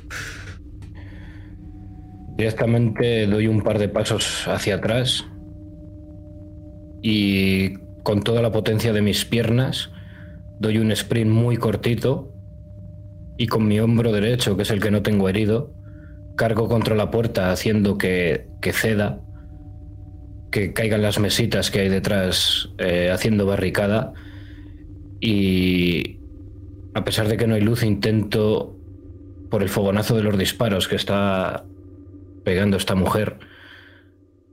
A ver si puedo vislumbrar algo, qué es lo que hay dentro, contra qué está luchando.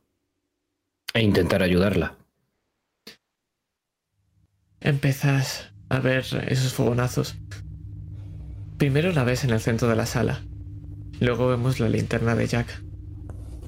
Cuando la ilumina, la vemos que está en el techo. Y es por un segundo. Porque vemos cómo cae. Y cuando cae, cae partida en dos.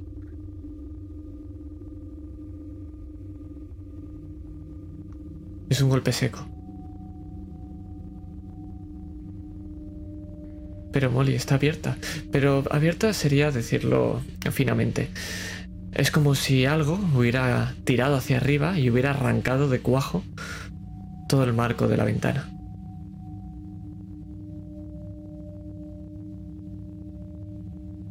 Y eso ha ocurrido delante de mí sin enterarme. Efectivamente. Entro corriendo en la habitación.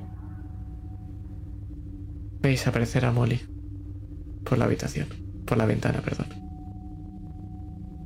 Vemos esa habitación a oscuras, vemos el cadáver, cómo va dejando un charco enorme de sangre. Ilumináis con la linterna y con los móviles y podemos ver esa habitación. Es una habitación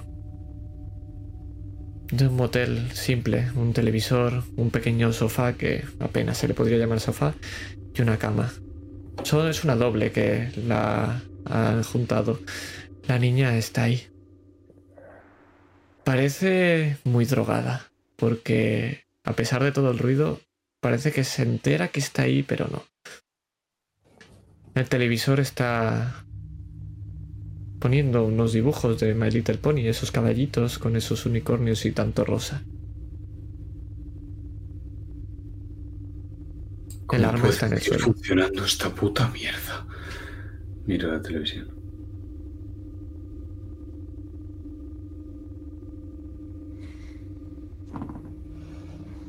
Yo quiero acercarme a la niña sin ponerme entre medias de, de la televisión y, su vista para no cortar el estímulo de golpe, ya que parece que, que es lo que la tiene hipnotizada. Y me siento al lado de ella en la cama. Hey, pequeña. ¿Me oyes? Sí. ¿Quién eres, ma- mamá?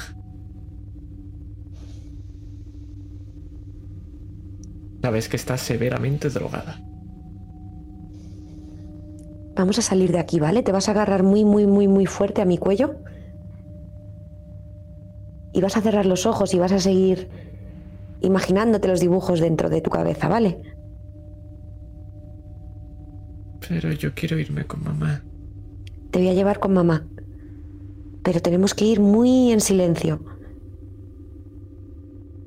Vale.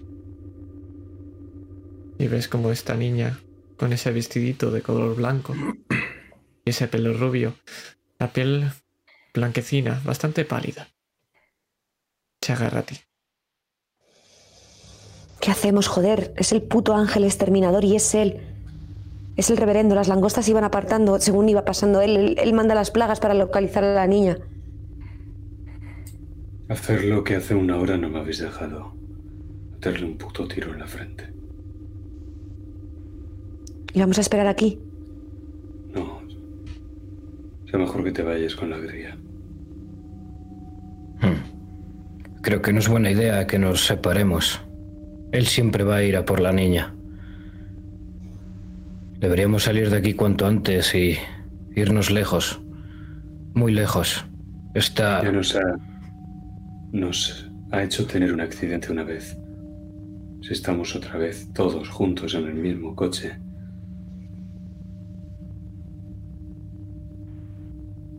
No quiero dejarle toda la responsabilidad a Molly.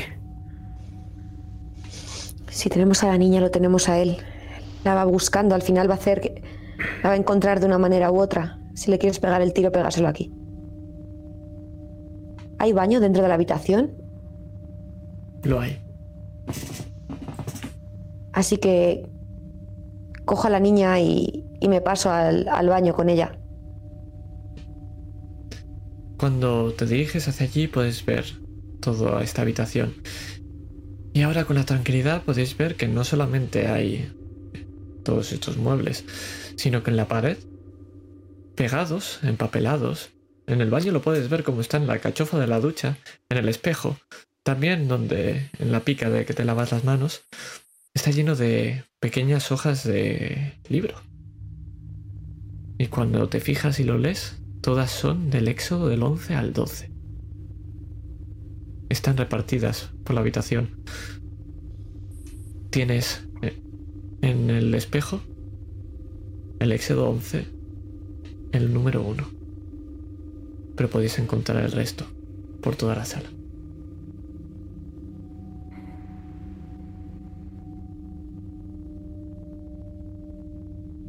Yo me voy a agachar junto al cuerpo seccionado de esta mujer y guardando mi pistola lo que voy a hacer es recoger su su rifle. Es un calibre más grande y no sabemos a qué nos enfrentamos realmente. Quizás con esto pueda hacerle más daño a esa criatura. Lo haces puedes ver el cuerpo y puedes ver que lo que ha ocurrido es como cuando coges un cacho de carne y quieres quitarle la grasa y lo haces con las manos. Hmm. Exactamente lo mismo con una persona. Me levanto y miro a Jack. Sea lo que sea a lo que nos vamos a enfrentar, tiene mucha fuerza. Estática del televisor.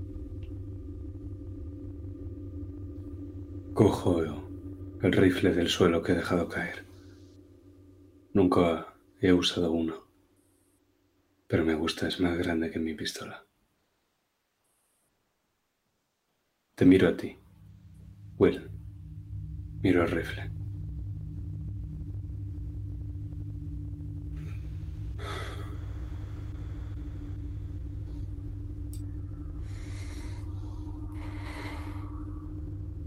La estática empieza a no solo a sonar ese molesto ruido, empieza a escucharse voces, cánticos religiosos, como si en una iglesia estuvieran. La imagen muestra una pequeña capilla. Y parece una especie de... que está grabado con una especie de GoPro. Como si estuviera a la altura del pecho. Se puede ver las cabezas. Y apenas se puede ver ese símbolo, esa cruz con esas alas. Pero sí que podemos ver la cabeza del reverendo John Balfour.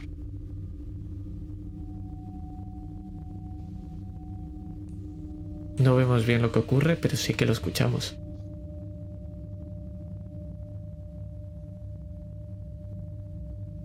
Primero, gritos de júbilo, luego aplausos y luego una voz. Devuélvela.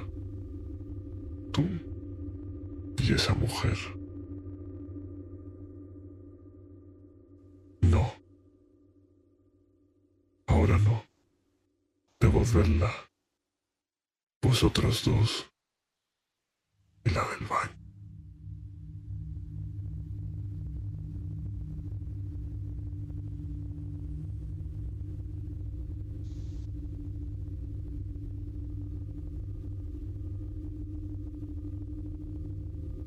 Seguimos sin luz, ¿verdad? Sí, tiradme cordura. And by the way. Pase lo que pase con la cordura, eh, le voy a pegar un tiro a la puta tele. Perfecto, me parece genial. Yo no lo he escuchado, ¿verdad? No, tú no.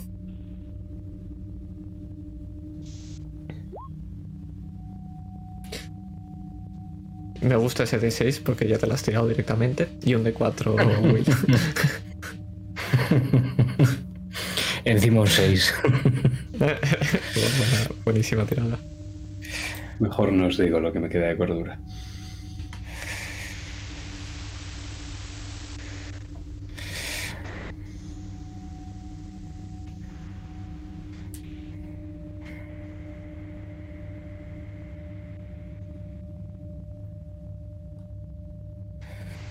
Pues vemos como un disparo rompe el televisor. Ya calla esa voz.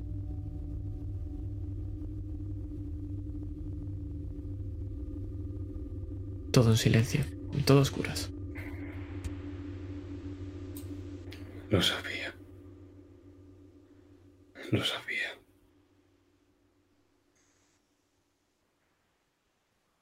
Tenemos que aguantar, como sea. Y cierro la puerta y empiezo a colocar otra vez todas las mesillas, el sofá, todo lo que puedo, fortificando esa puerta. Y digamos que teniendo toda mi atención en esa ventana, que ahora mismo, o para una persona normal, es el único punto débil de la habitación. Estoy mirando por la ventana, mi mirada perdida en ese mar de langostas, en la oscuridad. Tengo el rifle en una mano, en la otra gotea sangre, no sé cómo me he herido. Pues ¿No las ves?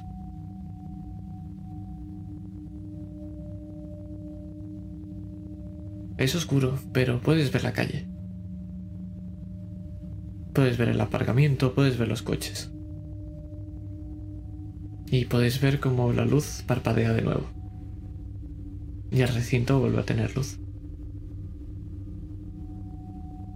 En cuanto vuelve la luz y veo esa mirada perdida de, de Jack, le zarandeo.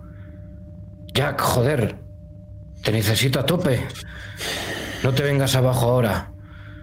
Necesito que estés al 100%, joder.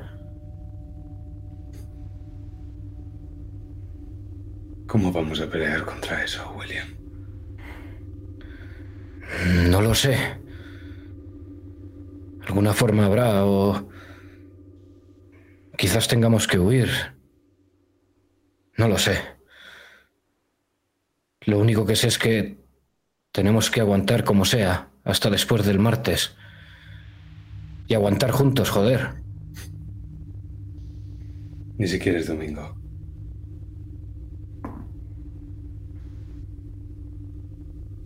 El sacrificio.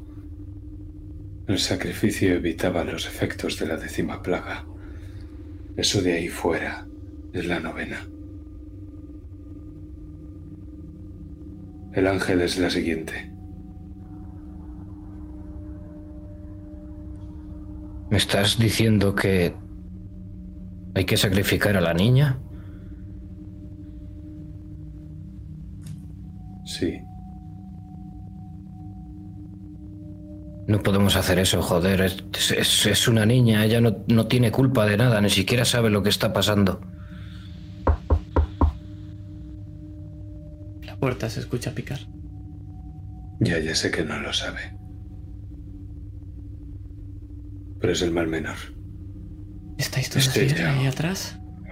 Es ella o todo lo demás, es ella o el resto del mundo. Si la tiene él, la matarán igualmente, se salvarán solo ellos. Estos putos locos. Señores, sé que estáis atrás. ¿Alguien puede abrirme la puerta? Reconozco la voz.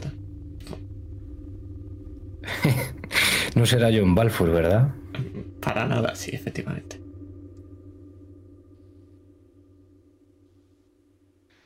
William Hardy, hoy voy a hacer dos disparos. Uno va para John Balfour. El siguiente puedes elegirlo tú. Un disparo con el rifle. Disparas hacia la puerta. Sí, Tiras Es una- violencia. sí, eso es. Es un rifle. Ya está. Ya. Va a ser-. Va a ser un 9, porque está detrás de la puerta y no lo ves. Te lo cuento. Me da igual. Cuatro. Exploto. Con las buenas tiradas que tenías. Maravilloso. Agujereas la puerta. ¿Creías que me voy a poner detrás de la puerta? Vuelve a picar y notas como la mano la coloca por ahí. La policía cuando- está en camino.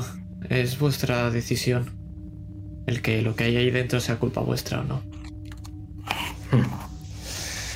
Yo cuando he escuchado el tiro, eh, aunque la niña está muy drogada y no se entera de nada, nos he metido dentro de la bañera, cerrando esa cortina demacrada que algún día fue blanca y ahora es de un tono amarillento, como si nos fuese a proteger de algo. Y me he metido dentro de la bañera con la niña mientras le, intento tapar los oídos con la mano, eh, apretándola contra mi pecho y tarareándole la canción de My Little Pony que, que me la sé vagamente por, por haberla escuchado varias veces por mi sobrina. Y no sé si ponerme a rezar al ángel de la Pascua o a quién para que Jack y Will acaben con, con el reverendo lo antes posible. Tengo ganas de ver a papá y a mamá. No le contesto, le sigo cantando. La señora mala me llevó de ellos. No es la primera vez, pero la primera fue buena. No sé por qué esta vez es mala. ¿Por qué dices eso? ¿Qué ha pasado esta vez? Hace unos años vino y me llevó un par de semanas. Ahí era buena. También me taratareaba como tú.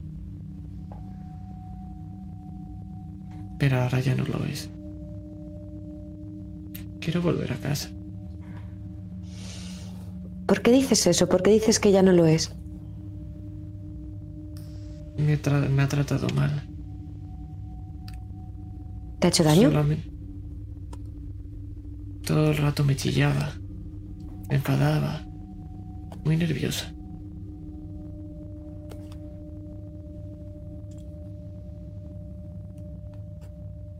¿Y qué te decía cuando te chillaba? No me chillaba a mí. Era como que se estaba quejando todo el rato. Yo le decía que quería ver a papá y a mamá. Y ella me decía que están locos.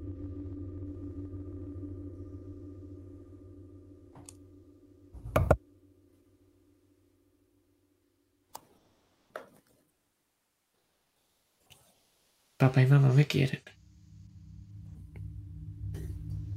No sé. Siempre me viene mamá a dar un beso de buenas noches. Y papá está muy orgulloso. Y siempre me dice que habla de mí en sus misas todo el rato.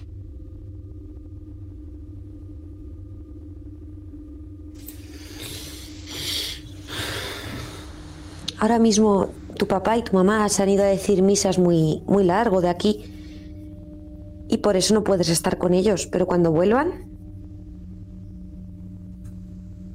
volverás con ellos, pero ahora no, no están. Y nos han si pedido es- que vengamos a cuidarte. Si es contigo, me parece bien.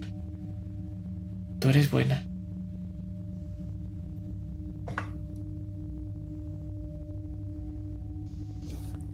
Y vuelvo a cogerle la cabeza y, y la aprieto contra mi pecho mientras me balanceo al son de, del tarareo de la canción. Jack, Will, Molly. ¿Vais a negarle a un padre ver a su hija?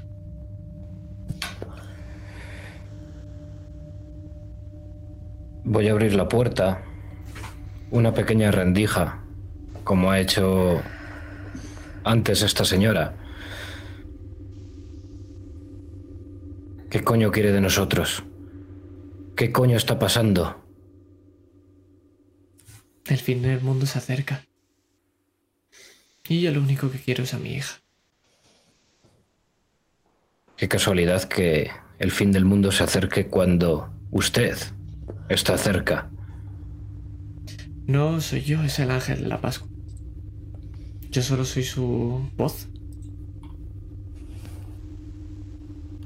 Pero puede preguntarle a Jack. El fin del mundo no es nada malo. Es lo contrario, es un nuevo mundo. Pues entonces, padre, usted tendrá que ver ese nuevo mundo antes que el resto. Y la rendija que he abierto por la puerta es del tamaño perfecto para desde abajo asomar mi pistola hacia el señor Balfour y apretar el gatillo. Tira bien. Con suerte, con suerte le daré en el bajo vientre y ya veremos a ver qué pasa. Vamos, violencia. ¿Diez? Perfecto, ya está bien. Tira monte 6. Si sacas un 6, se muere. te lo cuenta, ¿vale? Para que lo sepas, te lo digo ya. Yo quería que estuviese un poquito sufriendo para sacarle algo de información, pero vamos a ver qué pasa. Que hablen los lo- dados. Sí, sí. Un 3. ¿Qué es lo que ocurre? Hoy no se ven las tiradas, ¿cierto? Pues no es la primera vez que hago un disparo desde la cadera y no es la primera vez que lo hago a través de un pequeño espacio, una abertura.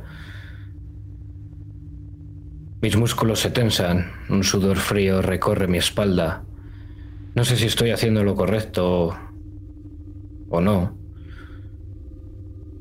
Pero desde que estamos cerca de este hombre están pasando cosas muy extrañas y hemos estado a punto de morir. Dos veces. Así que sin pensarlo demasiado levanto mi arma, aprieto el gatillo y vemos como el señor Balfour se echa mano a, a su bajo vientre y vemos como la sangre empieza a empapar esas manos. Él se mira, las piernas le flaquean. Y se va hacia atrás, chocándose contra la barandilla y dejando caerse hasta que acaba sentado en el suelo. Entonces retiro los muebles, abro la puerta del todo, salgo como un verdadero energúmeno, ahí agarrándolo por la por el cuello de, de la camisa que lleva, agarro fuerte y tiro y lo arrastro hacia dentro de la habitación dejándolo tirado en el suelo y volviendo a cerrar la puerta y a colocar todas las mesitas, mientras digo, todo tuyo, Jack, sácale lo que puedas. Malditos herejes. ¿Creéis que tengo miedo? No. El ángel está conmigo. Vais a morir todos. Podríais haber venido conmigo. Podríais haber visto este nuevo mundo. Pero eso es lo que decidís. Esto. Acabar como ella. Y señala al cuerpo, despedazado en el suelo. Quizás acabemos como ella. Pero aquí el único que va a morir de momento eres tú. Y ahora quiero que nos cuentes todo lo que sabes y todo lo que te pregunte mi compañero. Y como aviso, y ya que está tumbado en el suelo, le piso con mi bota donde se ha llevado ese impacto de bala. Grita de dolor. Pero no es el único ruido que escuchas, porque el ruido de sirenas se escuchan a lo lejos.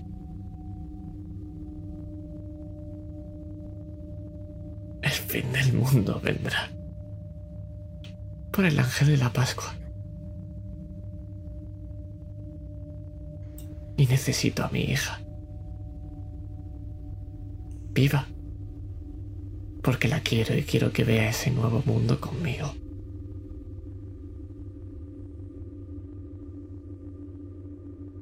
La pistola ha caído de mi pantalón y por ese hueco estrecho que hay entre la puerta del baño y el suelo le he dado un pequeño pisotón. El revólver se ha deslizado hasta las piernas juntas.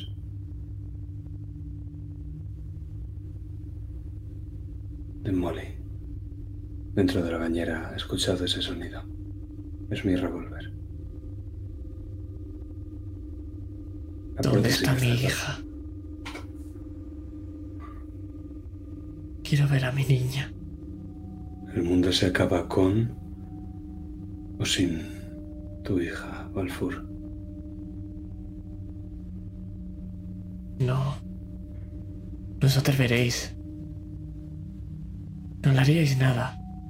Es una pobre cría. ¿Quieres matar a tu pobre criatura?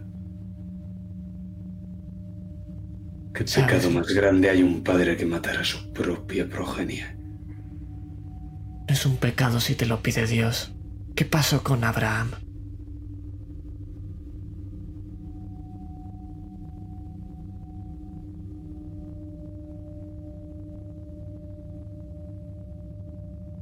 Pero tú vas a matarla, porque tu Dios no perdona. Sí, que lo perdona. Me la traerá conmigo de vuelta. Igual que hizo con Isaac. Eres un puto iluso, sabes que no tienes ni idea. Yo soy el que hablo con él. A mí Yo sé lo que va a hacer. Se ha referido a mí ahora mismo. Él también sabe lo que voy a hacer yo. ¿Eso significa que yo hablo con él? Yo también lo he visto en la carretera. No como yo. Tú solo has visto un mensaje.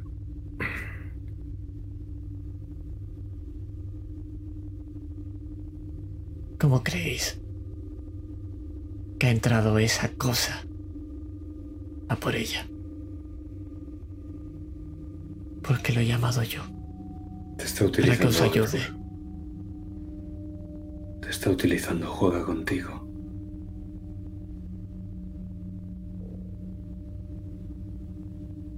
El fin del mundo se acerca. Y yo quiero vivir este nuevo comienzo abrazado a mi hija.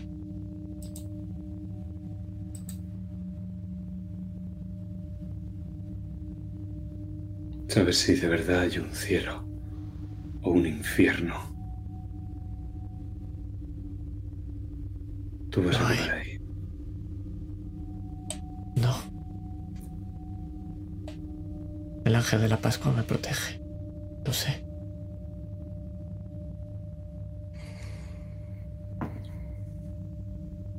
William, Le vuelvo a pisar la herida. Déjate de cuentos bíblicos, joder. ¿Cómo se para esto? No se puede parar. No lo voy a parar.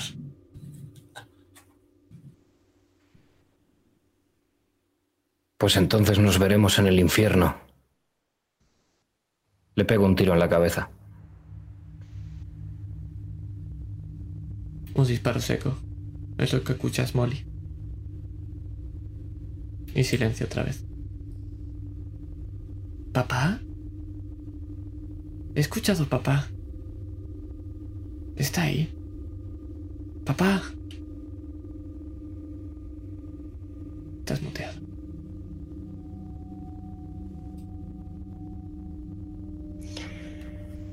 Mientras escucha ese disparo seco, la escena que, que hay en el baño, tengo a la niña en mi regazo, con una mano apoyada en su cabeza, acariciándole el pelo, cantándole la canción. Con la otra mano he cogido el revólver que me ha dado Jack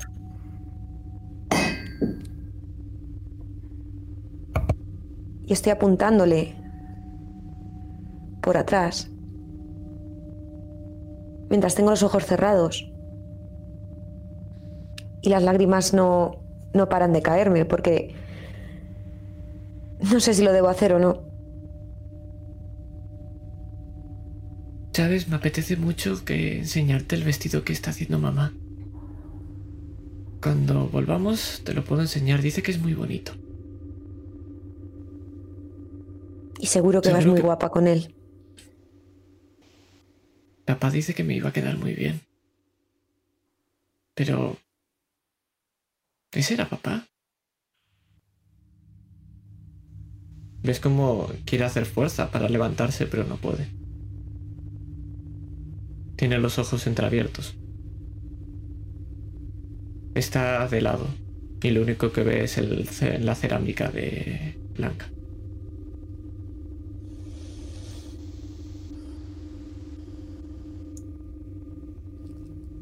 Cierra los ojos y a ver si escuchas otra vez la voz de tu papá. Enseguida vas a estar con él. Tengo ganas de abrazarlo otra vez.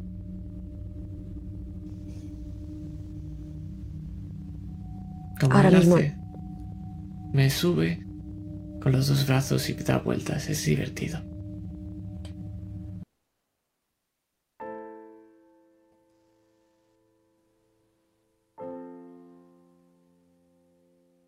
¿Recuerdas la última vez que te abrazó así? Sí. Fue hace pocos días. me estaba diciendo que era muy importante. Que sin mí nada de esto ocurriría y que lo hace todo por mí. Para que mamá y yo estemos bien.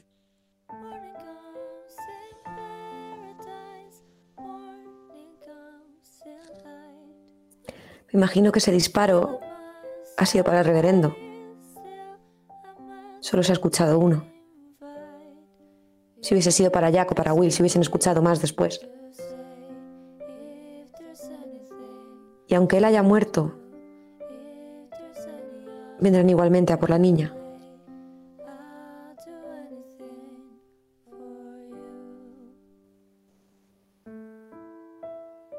Imagínate lo guapa que vas a ir con ese vestido. Quiero que cierres los ojos y te imagines con tu vestido nuevo, ese tan bonito que te ha hecho tu mamá.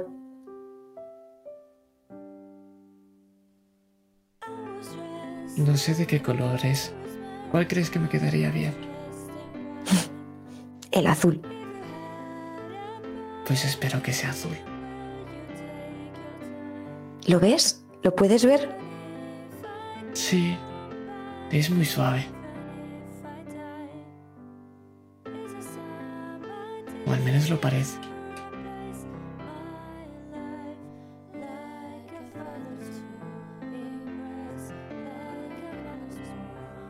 Y apretando los ojos y mordiéndome el labio inferior, acariciándole el pelo.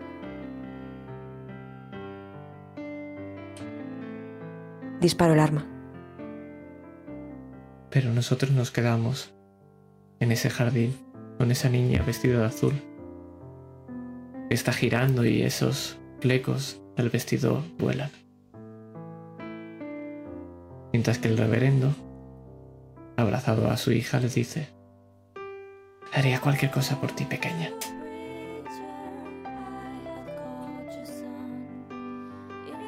Pero no estamos ahí. Estamos en una bañera llena de sangre.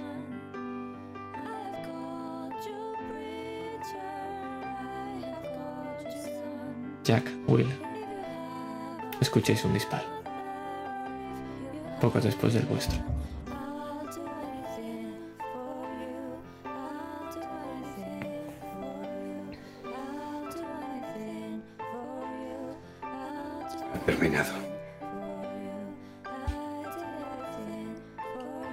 Me quedo cabizbajo. No sé si hemos hecho lo correcto para detener este supuesto fin del mundo o no. Pero la muerte de esa niña, aunque no haya sido yo el que ha apretado el gatillo, siempre pesará en, en mi conciencia. Oigo las sirenas cada vez más cerca. Aquí ya no estamos a salvo. Si nos ven aquí, lo mínimo que nos caerá será la perpetua. Así que vosotros decidís.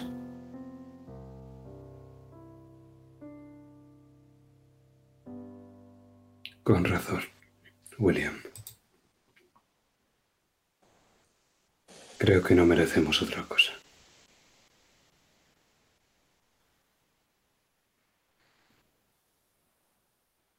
Voy a ir hacia el baño.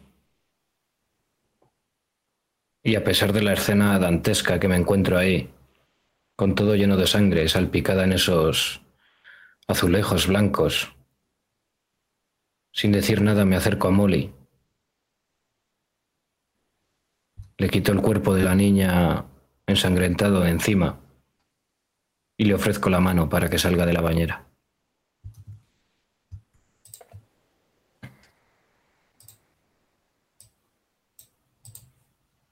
Acepto la mano de Will.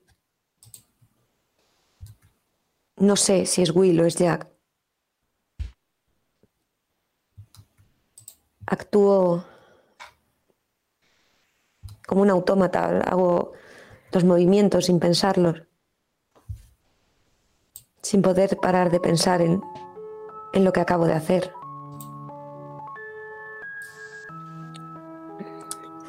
Y aunque mi jersey está, está manchado de sangre, es de color azul y lleva unos pequeños flecos. Me lo quito. Y acomodo el cuerpo de la pequeña sin vida dentro de la bañera. Y se lo pongo por encima. Y lo vemos. Porque le queda precioso. Con esa sonrisa. Y con ese agujero en la frente. Pero nos quedamos ahí. En esa bañera. Poco después entrarán policías. Y poco después veremos cómo se la llevan en una bolsa. Junto a su padre. Pero tengo una pregunta para vosotros. ¿Qué vais a hacer ahora? ¿Dónde estáis? ¿Dónde vais a estar hasta el fin del mundo?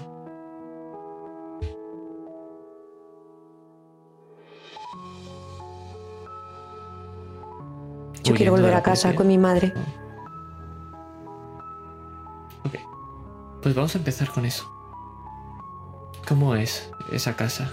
¿Cómo es esa vuelta con tu madre? ¿Quién hay en esa casa? Es un pequeño apartamento. De una sola habitación. No puedo permitirme algo más grande. Mi madre está enferma, lleva muchos años enferma. Está postrada en una cama. Y la única razón por la que acepté el trabajo con Jack es para pagar sus medicinas. Solo me tiene a mí.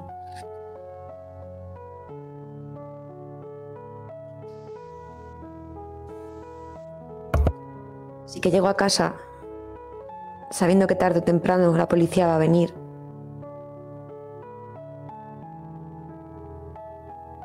Y veo el estado en el que está mi madre. Y recuerdo la sonrisa de la niña, con ese pensamiento feliz antes de morir.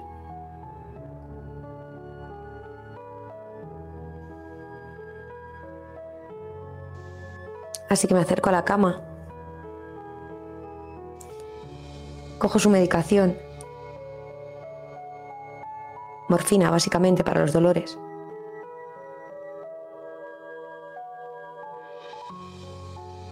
Y doblo la dosis de lo normal que le pongo.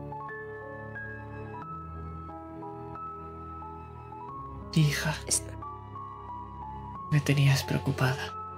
¿La ves? Muy parecido a el estado que estaba esa niña. No abran los ojos. Los tiene entreabiertos. Busca con tu mano. Con su mano te busca, perdón. Ya estoy aquí, mamá. ¿Te ha Le di un beso en la frente. Bueno. Podría decirse que sí. Le di un beso en la frente. Mientras le busco la vena para inyectarle la medicación. Y me acurruco todavía con la, con la ropa llena de sangre a su lado en la cama.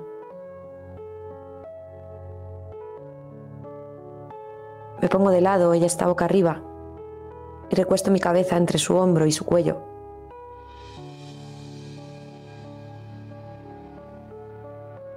Y me quedo a esperar su partida y la mía.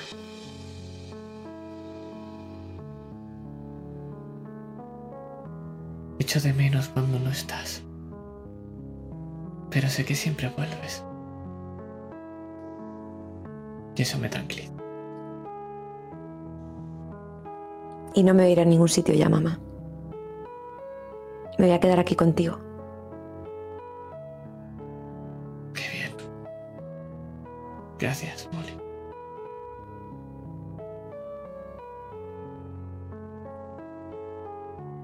siendo esas las últimas palabras que escuchas, mirando a esa ventana. Que veremos qué es lo que está ocurriendo, pero dime, Will, ¿qué es lo que vas a hacer tú? Yo estoy abriendo una pequeña valla de madera. Es la entrada trasera a un jardín de una casa que una vez fue mía. Ahora es donde vive mi exmujer con su nueva pareja. Pero no vengo a verla a ella, sino a la niña que está en el jardín jugando en ese cajón de arena. A mi niña. Es lo último que necesito ver antes del final. Ver su sonrisa. Oír su voz. Jugar con ella.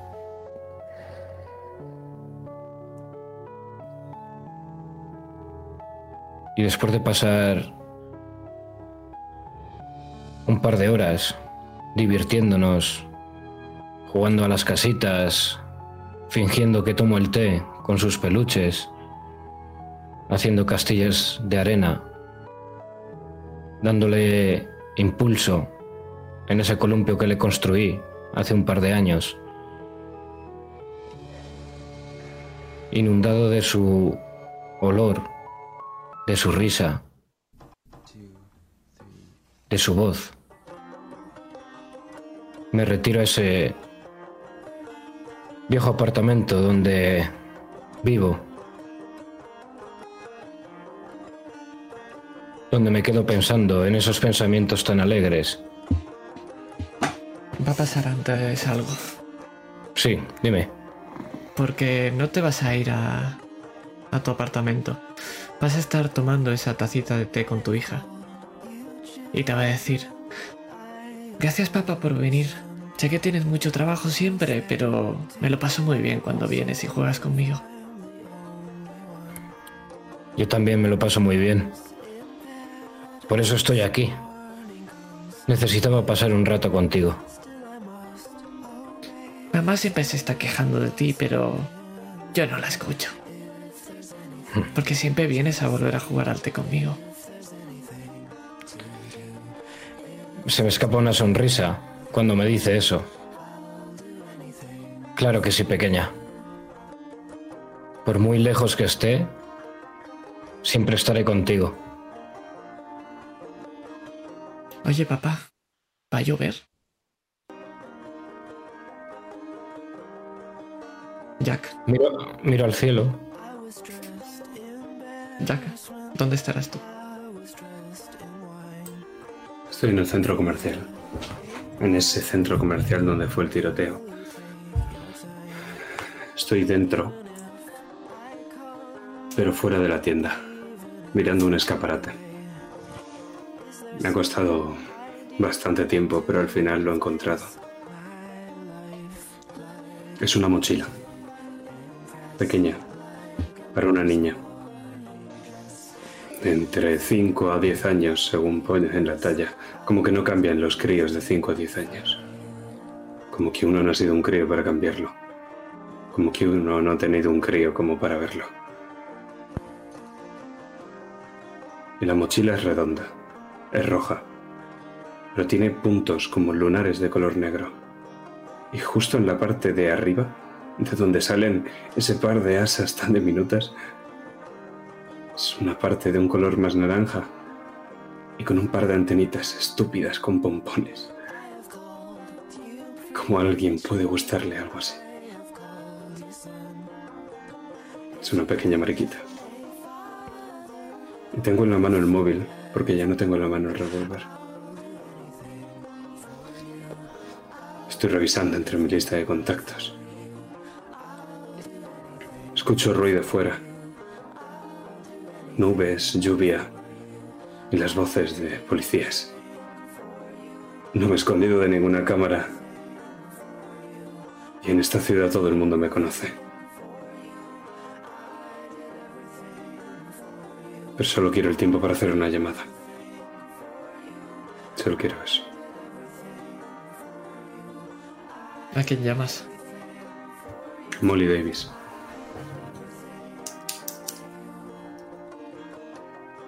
Me lo va a decir Molly si te lo coge o no.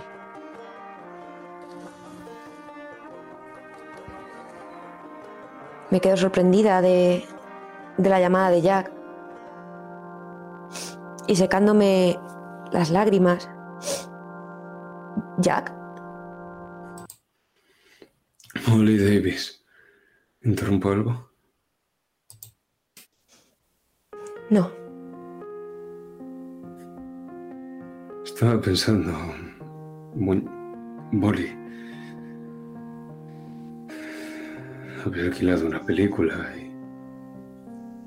Hace ya años que no me bebo una botella de vino yo solo.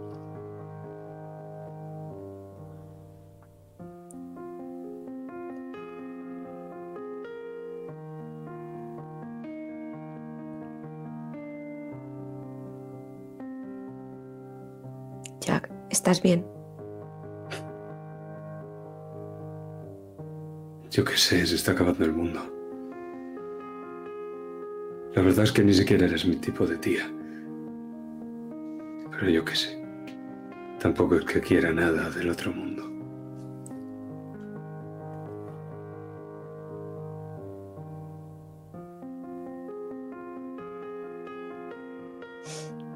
Si es una declaración de amor, te ha quedado bastante cutre.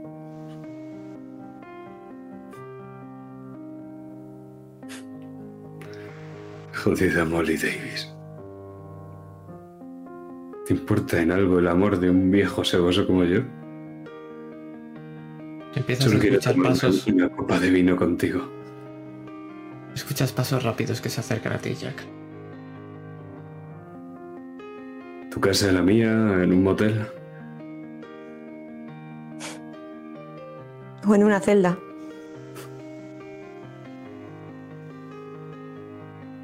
Es justo igual que la que tenía ella, Molly.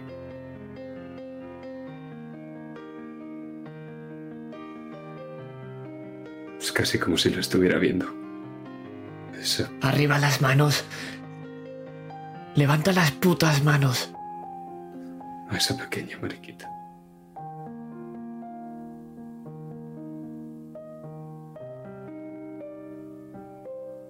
Se acercan a ti, Jack. No les miro. No dejo de hablar por teléfono. Caminan apuntándote.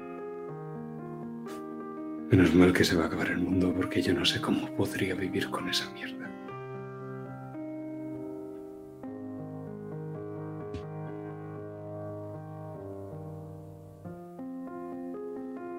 Escuchas, Molly, como se escuchan golpes, como si algo cayera al suelo. Y vemos la cara de Jack al lado de ese móvil. Mientras está escuchando como lo enmanillan. Tiene el móvil al lado de su cara. Y además el mundo se acaba un puto martes.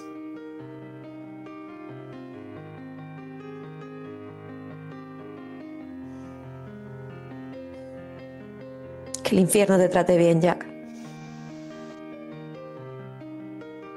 Espero verte allí.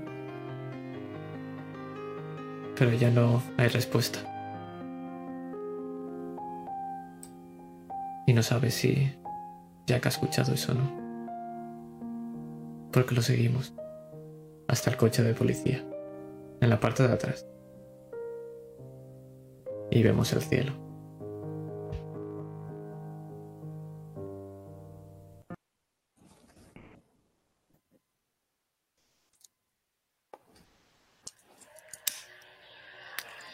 Es de color negro.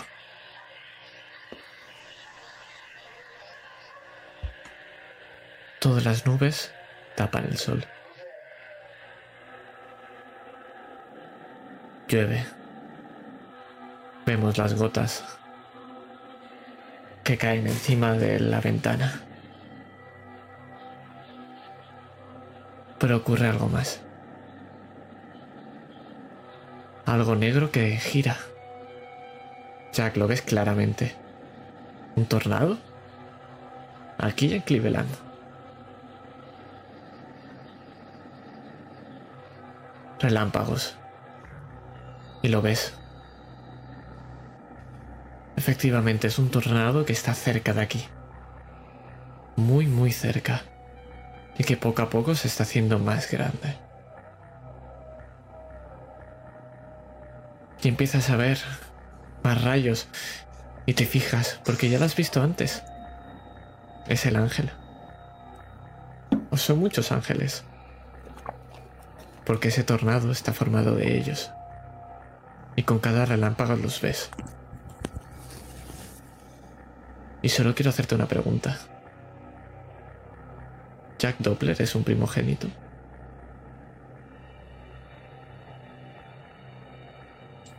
Sí. Y un hijo de la grandísima puta.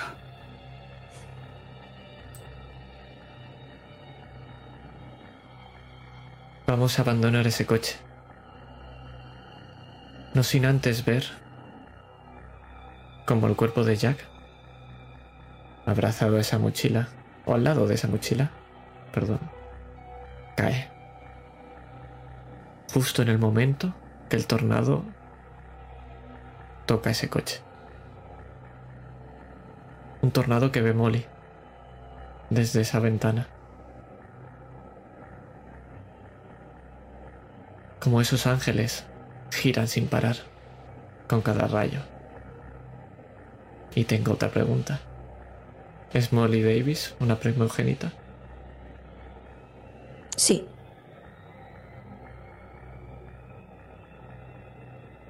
Y con un último rayo lo ves.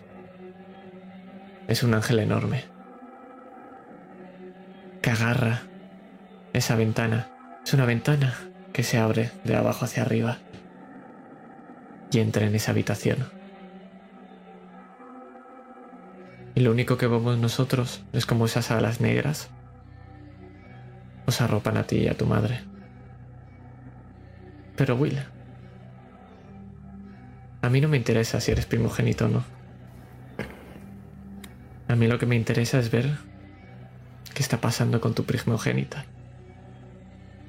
Porque ves cómo se le cae la taza de té. Y los ves. En el cielo.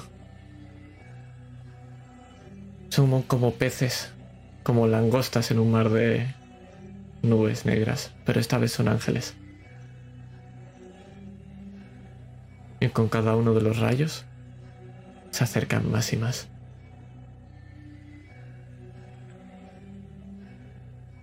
Y ves como tu hija cae al suelo.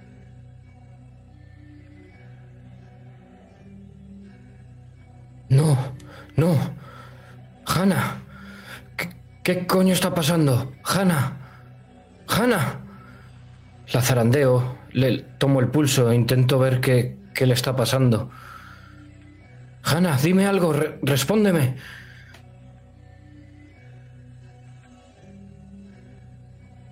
Ves que no responde.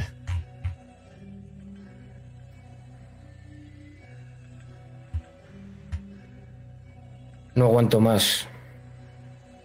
Rompo a llorar. Y grito como un loco sádico. No, no puede estar pasando. No me la arrebataréis. Malditos. Me pongo de pie, desenfundo mi pistola y a cada rayo que surca el cielo y veo esas figuras, empiezo a disparar como un poseso, sin dejar de gritar, ¡Malditos!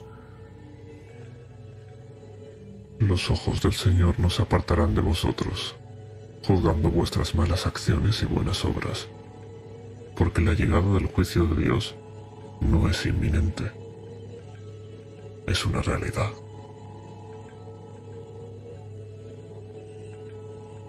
Gracias por jugar. A Mariquita Mariquita. Fuera lejos de casa. Oh yeah, sí señor. Brutal.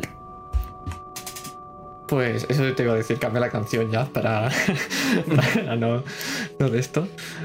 Pues qué tal, contadme qué os ha parecido. Brutal. back. Yo sí te digo que estoy a punto de llorar. Es que, es que te, he ido a, te he ido a machacar con la niña, sí, es que... Sí, sí, sí. Yo, yo, yo, yo lo he notado. Que a, a Cometa la conozco bien, la he notado. Y yo he de decir que me he emocionado también. ¿eh? He tenido. He tenido partes de, de la sesión que, ojo, ¿eh? Esta era la Y chula. por un nudo. Lo de la Un niña nudo. se me ha quedado y, y me estoy aguantando, ¿sabes? Así que si me veis llorar no os asustéis. que no me duele nada. Genial, genial. ¿Qué os ha parecido el- esta última sesión? Eh, En comparación sobre todo a la de investigación. Mucho más emocionante. Sí, Otro rollo. sí, sí. En verdad. A pesar Es que de que es- es la misma partida, ha sido totalmente distinto. Es que es, es los problemas que tienen estas de investigación y luego lo, lo bueno llega al final. Había más cosas, había un tablero, dije, no, no. Eh, por eso os he dejado que cargarais a, a este buen hombre y lo he metido ahí. Pero podíais ir a la casa y mil cosas, pero bueno. Ahora, si queréis, os explico un poco por encima también qué ha pasado. Mm. Porque claro, porque ha Mm. llegado el fin del mundo y estas cosas, pues...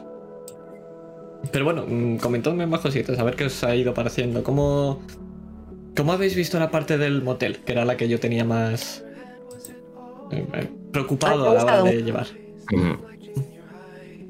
Por cierto, no había no había escaleras de emergencia, pero cuando me lo ha preguntado Jack me parecía bastante estúpido decir no. Entonces han habido escaleras de emergencia y luego me ha dicho, ah, pues voy yo, Molly, voy, para allá. Bien. Entonces esa parte ha sido un poquito más de improviso, pero bueno. Pues no se ha notado nada No. de que no hubiese realmente. No, y además que tenía sentido que hubiera. Claro, por eso sí, sí, lo, lo he pensado, digo, solo tenía la puerta esa, solo tenía la entrada. Tenía un conducto de ventilación por si queríais meter un cable de esos de fibra óptica para con, con la camarita, así muy a los CSI. Sí, Pero- sí. Lo que estábamos pensando, vamos. Sí, sí, sí, sí. Envías a tiros y, y listo. Eh, pues nada, si queréis comentamos estrellas y deseos y... O, o- o queréis primero que os cuente un poquito lo que ha pasado. Como queréis. Lo que... Cuéntalo, cuéntalo primero porque. Sí. Vale. Sí. Por favor, Pues el bueno del ángel de la, de la Pascua. Spo- va- spoilers, eh, ya está, avisado todos. Es, eh, es el bueno de Nyarlathotep. Mm. Entonces, este buen hombre eh, ha liberado lo. Bueno, no lo ha liberado del todo, pero esto lo que quiere liberar es el viento negro. Y necesitaba a, a Regina como sacrificio. Los padres decían, sí, sí, sí, se la va a revivir. Mentira. Se la iban a cargar y de esto los padres querían mucho a su hija y, y el padre contactó con una, con una mujer que le contó cosas muy chungas, no sé qué, y En Kenia, ahí es ¿no? donde. En Kenia, exactamente. Esto es lo que cuenta en el libro ese, en sus viajes a Kenia, habla con esta Exacto. mujer y que tiene una Y profecía, no sé qué pollas.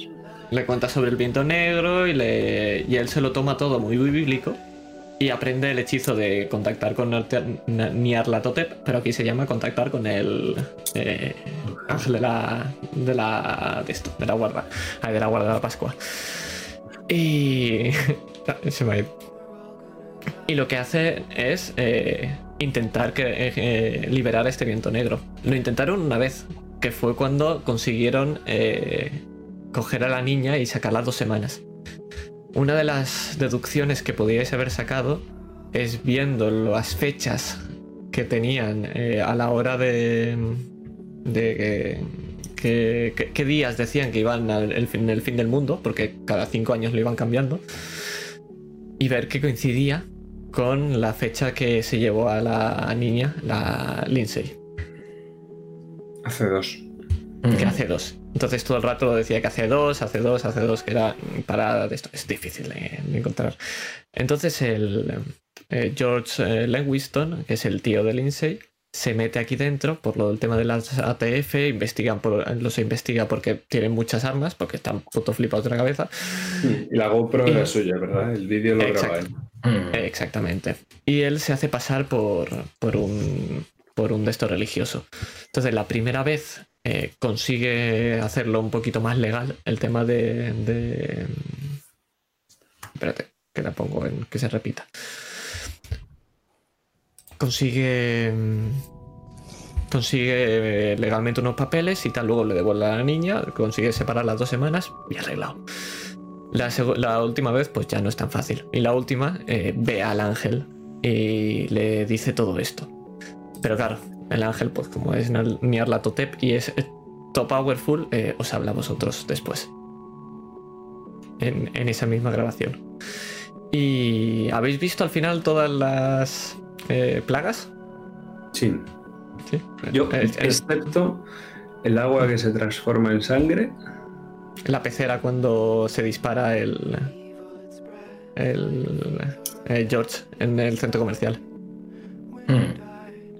Cierto. que Ah, se bueno, dispara claro. la pecera y, la- y el agua roja eh, inunda el río como lleno de los peces que se ahogan. Fua, Era sutil, esa era, brutal. esa era sutil, pero sí. No. el- las tengo aquí apuntadas, pero para, para Sí, que las tengas en cuenta. el agua que se transforma en sangre, que es en el vídeo, lo de las ranas que aparecía en la, la página web, los mosquitos, que entiendo que es el- los parásitos que tenía el vagabundo, Hmm. Sí, los, los tábanos, que creo que en algún momento mencionas moscas. Bueno, en el resumen lo has hecho. en la primera escena de todas, las moscas son lo que había mucho en el. Cuando estabais hablando con Balfour, había muchas moscas. Estaban por ahí, cierto. Eh, la muerte del ganado. Eso no sé cuál es. Eh, la peste sobre el ganado es la que eh, cuando estabais yendo Ah, la- en, la- en la autopista, lo decía lo de las Mm. vacas locas, sí. Sí, las úlceras las tenía el gato, la granizada nos cae al final de la sesión 1, las langostas las hemos visto, la oscuridad también, y el primogénito es la última. Efectivamente. Ahí están todas. Te dice, eh, mételas como tú quieras y apáñate. Pues Sí. ahí estaban. Pero está muy, muy, muy bien. Muy bien hilado, tío. A mí, vamos, es que me ha encantado de principio a fin. Pues me, alegra mucho. He quitado mucha cosa y he concentrado muchísimo. Eh, habían coches bombas, había maneras de ir al esto. Ah, bueno, lo que falta, lo que falta. La misa del martes, eh, lo que Mm. hacen es eh, invocar el viento negro. ¿Cómo lo hacen? Eh, sacrificando a alguien. Regina era la que daba más poder al viento negro, pero no es la única. Entonces, la- el último día, lo que iba a hacer la madre era corriendo. No la- si ibais allí, no la ibais a encontrar, porque iba a estar corriendo haciendo un vestido más grande para ella. Y ella se mata. Ostras, se se mata a la niña para nada. Sí. Sí, bueno, ya Balfour, pero te quiero decir, si ya ni matando a la niña, ni matando a Balfour, y ya el fin del mundo ocurrido, es que era imposible esto. La única, la única manera de hacerlo, que es difícil, es parar esa misa. Con todos los flipados con armas. Coche fuego. Y con. Por, ej- por ejemplo. Cometa lo arregla todo con el fuego. A veces oigo un duende que me dice cosas. Pues una jugadora que pasa. también, es, que también es muy dada a eso. La verdad es que. Es, Más, es- más- más piromanas. Sí, es, divertido, es divertido. Pues. Y ahí estaba la cosa. Entonces podían sacrificar a cualquiera. En este caso, eh, al ser la madre, eh, no va a pasar en todo el mundo. Y se va a conocer como la gripe de Cleveland. Y ya está. ¿Hemos salvado el mundo entonces? Ole. Sí, sí, sí. sí Algo es algo. efectivamente. Entonces, no, ha sido al final. El, el final chulo es este. A mí es el que me gusta. El que. Mm. te- Tenéis que hacer algo horrible para que no valga mu- de mucho. Pero vale dejar. Lo justito. Entonces, han muerto solo cientos de personas. Pues es- está El bien. mal menor. Sí. Sí, sí, ¿no? Totalmente, en verdad, al final creo que este es el final bueno. Sí. Este final bueno, eh, posible de conseguir. Luego está el 100%, que es el difícil. Ese es el Es que, que, no consigue ver, nadie. La, la secta no ha aparecido como ente en ninguna parte. No nos hemos encontrado a ningún otro sectario. De hecho, a Cero se le menciona, pero vamos, yo ni Sí. sabía que tenían una iglesia donde se reunían ni nada. La, en la, la pequeñita, en la pequeña cabaña que tienen, en- bueno, en la mansión, lo digo por ahí, que tienen una pequeña capilla. Se reúnen en la mansión, de, Mm. en la Sí, casa men- de y Cristo. menciona algo cuando vimos la página web. Mencionaba algo, si no recuerdo mal también. Sí, que hacía las misas allí. Sí, sí. No que, ponía- es- que- que ha estado muy poco presente en la partida. Sí. En cambio, Balfour Mm. ha estado muy presente. Entonces, Sí, sí, el claro. hilo de matar a Balfour pues era lógico. Y luego Regina es el leitmotiv. Exacto. Entonces, pues Luego, había- el leitmotiv pues era normal. Había un detallico que se ha perdido, que, que es lógico perderse, que es que los símbolos son símbolos arcanos que protegen de, de todo esto y obviamente estaba también en, en- en- los Balfour tenían un refugio eh, de estos de bombas y tenía esos marcos eh, en el marco eh, esos símbolos y Ah, y lo que hace con el tema de ese es que contacta con, con el bueno de Nyarlathotep, cargándose a alguien, a alguien random, le da igual. Cuando se acompaña ya está ahí, porque se está siguiendo muy fuerte. Y. Y lo que hace es invocar a un cazador, que es el bicho que se carga a, a la señorita Lindsay, que necesita que no haya luz. Vamos, que al final los símbolos de la puerta le sirvieron de poco. Efectivamente. Con los símbolos de la puerta no podían entrar las langostas y todo eso. Pero, pero, Mm. con la luz es lo que le faltaba. Entonces una de las maneras que podíais entrar ayudando a Balfour era vosotros apagando la luz. Pero como ibais anti-Balfour, pues lo iba a hacer él. Sí, sí, sí. Eso yo creo que lo, lo hemos tenido claro enseguida. Sí, la, verdad, la verdad es que sí. Y, nada, ¿alguna preguntilla más? ¿Que haya quedado algo ahí suelto? Yo diría que más o menos. Habrá alguna chorrada más, pero en principio. No, pero yo creo que, que muy bien. Y además lo has manejado muy bien con todo el material que estás comentando que hay, porque yo tengo ahí el, eh, las cosas que dejamos atrás, pero no he querido leer nada ni mirar nada aún. Y con todo el material que comentas que hay detrás que no se ha visto, yo creo que has manejado muy bien la aventura en sí. O sea, la información, los tiempos. Ha ido todo muy, muy rodado y muy. ha- ha fluido. Ahora, yo lo que veo Sí. imposible es hacer esto en una sesión. No, Esto, no, pues, esto se hace en 5 y 6 sesiones. Yo he visto Sí. 5 y 6 sesiones de esto. Yo he concentrado toda la investigación en una y todo la que es terror en otra. Por eso te ha quedado perfecto. Sí. Sí, eso está, está muy bien. Y por eso os he dado muchísimas cosas por hecho. En principio no podíais ir al motel. Y tenéis que Mm. coger, pasar un día por ahí, eh, buscar las farmacias, buscar no sé qué. Nah, tenéis un GPS. Nada, pasa nada. Le dices imbécil aparca cerca. Ya está. No hace falta. Acabamos antes. Pero, pero aún así, tío, yo lo he visto muy, muy, muy, muy bien. O sea, por mí, chapo, mis dieces. Contento, contento que os haya A gustado. mí me ha encantado, Pues, sí. Pues vamos, si queréis, a las estrellas y deseos. Las dejo aquí apuntadas. Las voy apuntando. Lo voy a poner aquí en el chat de que tenemos. Y así me acuerdo. Vale, pues comentadme. A mí me falta el deseo. Comentadme, a ver. eh. Vale, por cierto, no sé si eh, te lo tengo que comentar porque eh, tuvieron una mejor idea que nosotros. El no me gusta lo llaman meteorito. Queda bastante, quedan bastante mejor que, que no me gusta. Ese- A, mí, a mí me hace más gracia. A mí me hace más gracia lo de meteorito. Es decir, está mucho mejor hilado en nombre que. Idea de cometa. Sí, está, está- está mucho mejor. A ver, entiendo la relación astral, pero, pero no entiendo la relación entre el no me gusta y un meteorito. Bueno, Pues el algo que meteorito es el que se carga los di- Claro, es el que se carga los dinosaurios. Pobres dinosaurios. A, a los dinosaurios no les gustan los meteoritos. Pues ya está. Ok. Pues yo voy a empezar. Venga. A ver, como estrella, es que toda la partida me ha encantado y, y en esta sesión de hoy, o sea, es que me ha encantado, pero si me tengo que quedar con alguna escena o algo concreto, me ha encantado cuando al final eh, a Will no le has hecho a él la pregunta y directamente has atacado a su hija. O sea, eso, eso me ha encantado ese. pues, porque yo sí que esperaba que le ibas a decir a Will, y tú eres primogénito, tal. Menudo cabrón. hombre, Entonces- hombre, por- Me ha gustado porque encima. Igual, yo, yo pensaba que me iba a preguntar. Digo, será cabrón, me la ha liado. Además que me dice, no voy a ver a mi hija, voy a coger, voy a ir a verla, voy a jugar con ella y luego voy a, a- a mi apartamento. No, no, no, no, no, no. Tú te quedas jugando al té con la niña. No, no, espérate, espérate, espérate que te cuento. Y te iba a dejar al final porque claro, siendo la hija, es queda mucho mejor. Lo he visto, lo he visto. Pues por eso, por eso lo he hecho. Y bueno, y otra estrella también que voy a meter, no sé si me lo permites, pero lo voy a hacer, Vale, vale.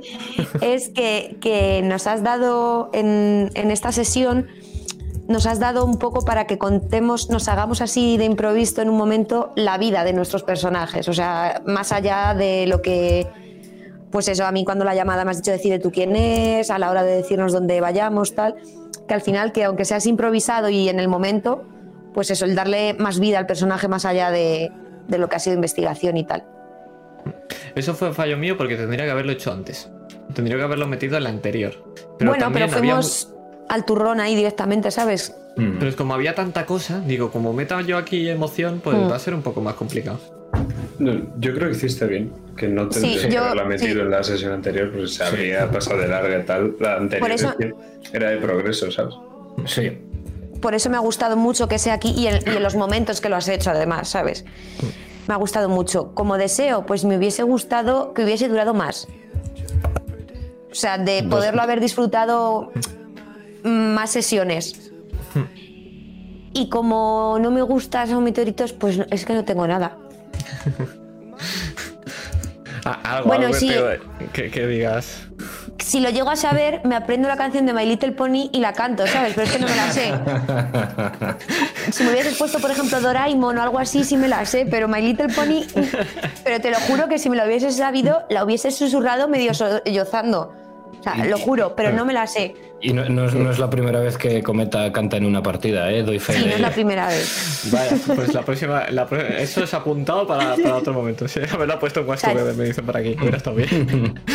Yo canto, no tengo vergüenza. Que se te vaya algún seguidor, no me hago responsable, pero yo cantar, canto. No pasa, no pasa. Por cierto, no sé, hablando de seguidores, habéis visto la nueva alerta, ¿no? Es decir, es que no he podido estar muy atento, pero se ha escuchado la nueva alerta, ¿verdad? Yo Yo no la he escuchado porque no claro. estaba escuchando Twitch. ¿No? Claro. Ah, vale, claro. Eso, la gente del como- la escuchaba. Sí, sí, sí, sí. Sí, sí. Vale, vale, vale, sí, sí, sí. Es, es maravillosa esa alerta. Bueno, la habéis perdido, pero gracias a todos por lo que se ha suscrito. He visto que ha habido una raid, pero no me ha dado tiempo a, a agradecerlo, lo agradezco ahora. Ya lo, le enviaré un mensajito también. Eh, personal, pero no me ha dado tiempo a esto. Pero bueno, eh, que no has podido cantar la canción. Menos mal que no hemos puesto la de My Little Pony en si no el mood se rompe rápido. A ver, me ha, gu- me ha gustado mucho más la, la- la que se ha puesto en ese momento, pero que si yo me lo hubiese sabido, te lo juro que la hubiese tarareado medio llorando, o sea, te lo juro. Pero es que no me la sabía. He de darle, he de darle que las canciones las ha acabado poniendo Jack las últimas. Mm. Iba a ponerla porque la tenía en la lista. Iba a ponerla, pero Sí, se ha adelantado. sí. Sí, y luego, sí, como ya te he visto sí, yo ahí a tope, y como te he visto yo ahí a tope, digo, dale, dale, dale, chicha. Ya, como, como he visto que no te metías, digo, pues ya está, pues estoy en Dale, bien. dale, chicha, dale, chicha. Ha sido, ha sido muy acertado también, ¿eh? La, la música para mí es muy importante en... Aunque en lo que es toda la sesión sea muy eh, música de fondo y tal, pero que en situaciones así sea una canción específica, para mí le da muchísimo más valor a todo. Voy a poner esta y voy a contar rápidamente la, historia de esta porque esta es especialmente bonita. La voz de esta, de esta chica, preciosa voz, es la, la, la señora de aquí, del señor Jack, que la preparó para, para una partida. En la cual eh, era una relación de hermanos y esta pues sonaba cuando eh, o, o me moría yo o se moría eh, el hermano, que es mi hermano, en una partida, la de esos terroristas. Entonces, esta siempre la más a nosotros nos duele en particular por, por lo que significa. Pero es muy chula, es muy chula. Eso, eso. Hazle public, exacto. ¿Y cómo te puto moriste? Efectivamente. Efecti- efectivamente. Y. Además, que teníamos tres versiones de esta canción. Mm, bueno, había dos, ¿vale? Estaba eh, una de los- Bueno, está esta, que es la que le dije a mi pareja si podía componer y hacer la cover. Y estaba esta, que también le he puesto hoy, la he puesto en la parte de Will, que esta es la del autor original, la de Suzanne Stevens. que tiene con el banjo y tal, entonces Mm. es una base solo con piano. Y claro, esta base como que es más movida, entonces este era más el tema más animado de los hermanos, pero obviamente pues el triste sonó más en momento melancólico, créditos. Y a mí, a mí el corazón me, me duele cada vez que escucho esto. Es, es- es- es brutal, la, la canción es brutal, ¿eh? O sea, chapó. Chapó también por, por Pues esa ahí. cover. Increíble. Ahí estaba. Pues co- comentadme, que, que os he para, cortado ahí. Eh, ¿Estás ya? ¿Comenta? ¿Alguna cosilla que quieras comentar de feedback? O... Ya, yo para mí, pues eso, que me ha encantado. Y me encantan tus resúmenes, o sea, soy muy, muy, muy, muy, muy, muy fan. Muchas gracias, muchas Me- Me alegro. me- me- normalmente me mola hacer resúmenes porque como no se nota que me gusta hablar, ¿verdad? Pues aprovecho, ya que estoy, pues hago resúmenes. Por eso me hice máster y por eso hago resúmenes cuando soy jugador. Me encanta, o sea, me encanta la forma que tienes de hacer los resúmenes, me encanta. Sí. Pues muchas gracias, me, me alegra mucho que, es- que os guste. Ay, que me quedo sin batería en el portátil y os abandono. Uy, uy, uy, uy, uy, uy. Ya está. Pues, ¿quién sigue? Eh, me es igual, si, si, si quieres sigo yo, Jack. Me da igual, ¿sí? Vale, yo... Esto de las estrellas lo tengo jodido porque a mí me gusta dar muchas estrellas a todo el mundo. Entonces, eh, bueno, eh, la, emoción que le ha puesto hoy Cometa, sobre todo a la, a la escena de, la niña y tal, eh, yo que la conozco más, pues he visto que estaba súper emocionada y digo, joder, al final eh, va a llorar y, nos va a hacer llorar a los demás. Me ha parecido muy brutal. Eh, me parece genial también como, como rolea Jack. Esa, ese alma que le pone a- a- al personaje y en más partidas que he estado viendo por el canal. También me gusta mucho como masterea, ¿eh? Ahí estoy a medias con, con la de Operación Midas. Y, me gusta mucho también cómo es lo que te decía antes, cómo has marcado los tiempos, cómo has condensado toda la información de la partida, Adrián, eh, sin que sea abrumador, de forma muy fluida. La verdad es que ha ido flu- fluyendo todo mm, muy bien y todo muy bien hilado. No, o sea, todo lo que has dejado fuera no. Yo no he tenido sensación en ningún momento de que aquí me falta algo o me he perdido algo. o todo muy bien guiado. Y, y bueno, qué decir que al final pues es un placer jugar con vosotros. Adrián ya lo he fichado para una partida en el canal y con Jack voy a hacer lo mismo. En cuanto salga algo y tenga huequecillo por ahí, eh, si él quiere, por supuesto, eh, vendrá por el canal y, y eso. Y después de este mini resumen de, de lo que me ha parecido, eh, mi estrella va para lo que es toda la sesión en sí. Tanto lo bien que lo ha hecho el máster como lo bien que lo han hecho mis compañeros. O sea que mi, est- mi estrella es, es un poco general, ya lo sé que no especifico, pero es que está encantado y estas eh, dos horas y pico que ha durado la sesión, pues se me han pasado volando. He disfrutado muchísimo.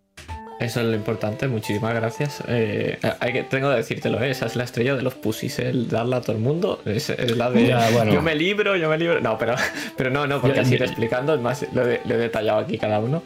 Eh, la escena de la niña que has comentado también me ha encantado, está muy. Mm. Eh, para que veas, lo he puesto así: el roleo de Jack, el quizá no tan machista, también lo he puesto hoy, ¿vale? Para que, para que lo tengáis en, en cuenta. Y nada, y, la, y gracias por el tema de la edición y la dirección de la aventura. Que eh, esta es la que más. Siempre que le tengo algo, muchas ganas, eh, creo que me queda un, un poquito mejor porque estoy un poquito más inspirado. Siempre me Claro. pasa. Siempre me pasa. Sí, y sí, esta, sí. como tenía especial ganas de, de hacer el motel con, con la- las langostas y todo esto, pues me apetecía. Y me, y me apetecía que os cargara esa Balfour muy fuerte. Pero vale, que sí me apetecía. Yo no quería matar a gente, pero al final me habéis obligado. Y, y lo he pagado con creces, yo creo. Sí, sí, sí. Y nada, yo lo, lo- lo dejaría ahí. Eh, deseos, sí, a lo mejor. Eh, y esto yo creo que es culpa mía por lo de intentar condensar todo en un one shot con lo del proyecto de 12 Masters sin piedad de mi canal. Y por eso el que haya sido la sesión, o sea, la partida, perdón, un poco más corta. Yo sí que me ha gustado mucho así, ya te digo, lo has condensado y has marcado los tiempos muy bien. Pero si hubiese durado un par de sesiones más, yo, vamos, encantado. Como un niño con zapatos nuevos. Eso por, por- por poner alguna pega y, y ya digo que la mayor eh, parte de la culpa, la mayor parte de la culpa es mía por lo del No, tema del pero- proyecto este. No, pero a ver, yo lo, lo he condensado así para. También es cierto que si se alarga mucho a mí se me hace pesado, ¿eh? Porque yo estaba Mm. escuchando esta historia con cinco sesiones y me agobia un poco. Porque pareces que vas a, a- a- a paso. Sí. A paso de caracol. Pero. Pero eso es comentarlo. Es decir, si se hace alguna vez, por ejemplo, una aventura un poquito más larga, yo contento. Sí. A mí me mola este rollo. Perfecto. Eso como deseo y como no me gusta o como meteorito, yo hoy no daría ningún punto negativo a ningún aspecto, ni del máster ni de los jugadores. O sea, no, es que es lo que os digo, he estado comodísimo desde el principio, ha fluido todo de maravilla y, y vamos, súper encantado. Con ganas de Genial. repetir, no puedo decir más. Eh, Sí, podemos, podemos hacer a la troleada de, de Roll20, no podemos quejar de, de eso. Sí, sí. No, no podemos quejar de eso. Pues genial, no, no, yo muy contento sí, sí, de ver que el feedback es positivo y que os, eh, y que os ha molado, obviamente. Muy contento con, con el resultado. Eh, Jack, coméntame y, y luego comento yo. ¿Verdad? Hay estrellas, hay cometas y hay meteoritos. Vemos aquí sistema planetario. Eh, bueno, yo soy Jack Doppler, soy odioso y mi personaje también.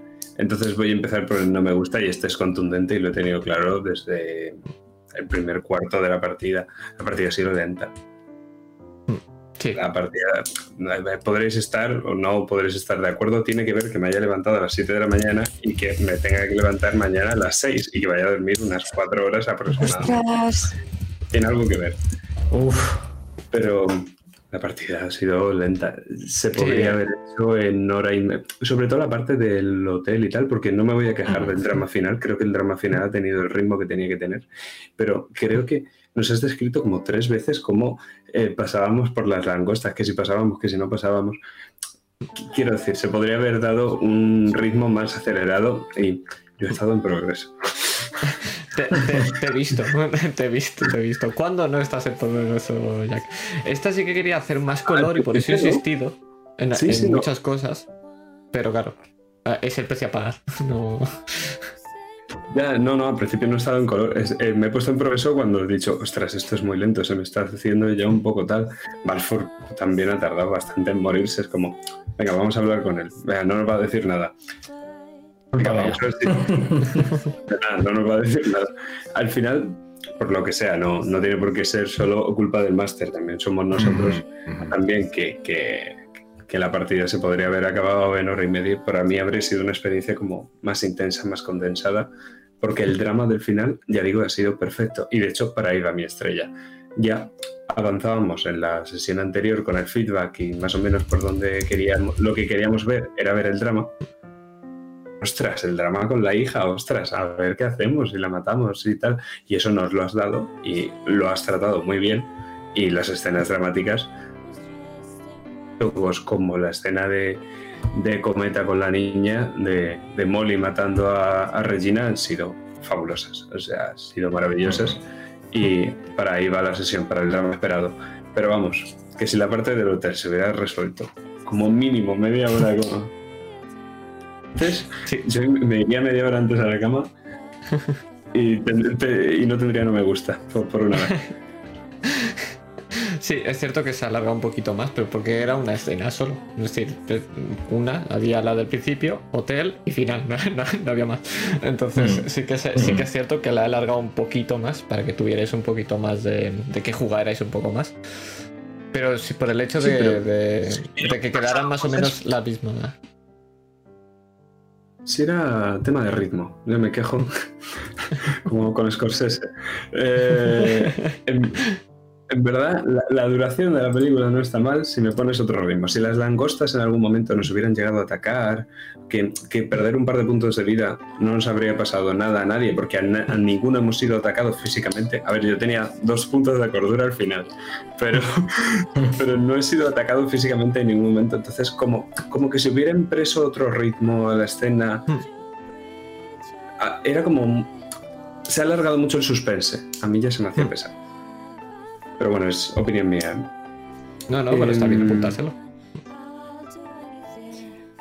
Y, y Estrella, ya os he dicho, el drama sido maravilloso por parte de todos los jugadores. Por parte de Cometa lo esperaba. Por parte de Will, el tema de la hija no lo esperaba y me has cogido. Me lo he sacado ahí de la manga, tío. Ha He sido- dicho, acabamos de matar a una niña, coño, pues voy a tener una hija yo ahora. Y se va a Y morir. luego el también. cabrón de Adrián que me la leo, así. Sí, sí, es increíble. Esa parte me, ha gustado mucho. Y también el tema de la abuelita y tal, que estuviera enferma, también me ha gustado mucho. Eh, el deseo sería un poco más de variedad musical, porque una de las razones por las que se me ha hecho pesado es porque ha estado sonando esta canción durante una hora. Hmm. Entonces, hasta que. Y he cambiado yo. O sea, han pasado un montón de cosas. Hemos llegado a, a- al hostal, hemos subido, han aparecido las langostas, se han ido, ha venido el eclipse, ha venido John Balfour, se ha muerto esta señora. Y la canción no se ha cambiado en ningún momento. Entonces, yo estaba sintiendo como no avanzamos. Es que no estamos avanzando, no están pasando cosas realmente. Hasta que. Cierto, porque tenía que haber puesto otra canción para, para el, el momento de Balfour. Totalmente de acuerdo. Claro, sí. Eso es culpa mía. Si las tenía, claro, sí, sí, sí, sí, lo sé. Si las tenía aquí, y digo, ¿por qué no las está poniendo? Culpa Estoy mía, esperando se me- que las ponga yo. Se me ha ido la pinza No, y, se, y se me ha ido. Es, es entendible a veces. Yo, por, por lo menos por mi experiencia como máster, hay veces que estás tan metido en, en la historia y en describir y en ver qué hacen los jugadores, qué tal, que, que al final dejas la canción de fondo, esta típica que te dura una hora, toda la hora. Es que lo. Normalmente me pongo qué canción va en cada sitio en mi esquemita y en, en mi Mm. guion de, de partida. Pero claro, esta última parte es. Venía la frase que te decía la, la muchacha, que es la que os he dicho con, con varias quotes que tiene, y ya. Es decir, a partir de ahí tenía canción y canción. Cuando llega, llega reverendo, canción. Entonces, claro, yo para mí ya se había acabado. yo, mi, mi guion es has- hasta aquí. Cosas que yo puedo poder decir. Luego ya el resto no, obviamente. Entonces ahí digo. Se me ha olvidado la canción. Pues sí, porque no he mirado ya. He ce- he cerrado el, el documento y ya, ya está. Ya aquí ya es todo improvisación. Pues. Pues sí. Me, me pasa un poco eso, que en verdad no, esto no lo hacen nunca. No, yo no te he visto hacerlo en la vida. Y llevamos jugando ya. Va a hacer un. Bueno, todavía queda un poquito, pero va a hacer un año dentro de unos meses. Y no te he visto cumplimos. Sí, no, no, es cierto, es cierto. Es cierto, tienes toda la razón. Mira, que- y además que mira que yo le doy importancia al tema de la música. Y, y sí, sí, completamente. Y. Y el deseo. Bueno, al final. Que al final. No, era ese, el deseo. era en plan, en plan, Vamos. has- has- es un. Más bien me habría gustado, porque mm, probablemente no. Bueno, no va a haber otra sesión de Mariquita. No sé si vamos a volver a jugar los cuatro en algún momento, ni sé cuándo. Entonces, poner el deseo ahora, pues habría sido un poco. Me habría gustado un poco más de variedad musical. Desde luego que no me ha gustado, que se me ha hecho lenta la sesión en algunos momentos. Y mi estrella va para el drama. Ha sido maravilloso. Mira qué mala gente que es que ha cambiado el, el deseo por otro no me gusta. O sea, os dais cuenta, ¿verdad? os dais cuenta. me habría gustado. Es un no me gusta. Es un no me, me hubiera gustado, es un no me gusta. Doble meteorito. Sí, sí, sí. Wow, wow. No, no, pero el- tienes toda la razón del mundo. En temas musicales tienes toda la razón. Sí, sí, sí. Y Pues- no, no sé qué más. Cosas bonitas yo creo que ya te las han dicho todas. Yo soy... tú eres el que me hace llorar por las noches. Alguien tiene que hacerlo. Eh, pues, pues si queréis sigo. Las... Uy, que... Las estrellas, eh, la estrella va directamente al drama que os habéis montado, pero más específicamente al que os habéis montado. Es decir, a cosas como por ejemplo a Jack yendo por la mochilita, que, que al final de esto y le llama Molly como última cosa que va a hacer antes de que lo detengan. O sea, Will muy con el bueno. te- con el tema de la niña, de que va a ir a verla, antes que tal, y a Molly, que es a quien va a la estrella, pero va a la estrella por el detallito del vestido. A mí eso me ha reventado, es decir, el, me ha encantado, es decir, me ha roto por dentro el del vestido, que es el mismo que le ha dicho y se lo pone por encima, eh, eh, ahí va, esa es mi estrella. Pero sin duda ninguna. Entonces, eh, ¿cómo lo apunto? Bueno, primero lo digo, luego lo apunto. El, el deseo, el deseo sería, por mi parte, que sería un no me gusta, es el tengo primero el no me gusta, es que quizá tendría que haber puesto, aparte de más temas musicales, alguna que otra fotillo más. Porque, por ejemplo, a lo mejor poneros el, el mapita que estaba del hotel, que es una chorrada del motel. O el, No. Prescindible. Sí, o alguna cosilla así. Habían un par de fotillos. La, la fotillo de la mujer, eh, como se apuntaba, también está chula. Eh, y no la he preparado porque digo, no voy a ponerlas porque no es de esto. Y ahora, replanteándomelo, quizá hubiera quedado un poquito más. Quizá hubiera sido más interesante. Entonces, eh, ahí va. Y el deseo es, bueno, me molaría jugar más cosas así, obviamente. Es decir, repetido de alguna manera, en algún momento, siempre es chulo. Por supuestísimo. Me apunto eso.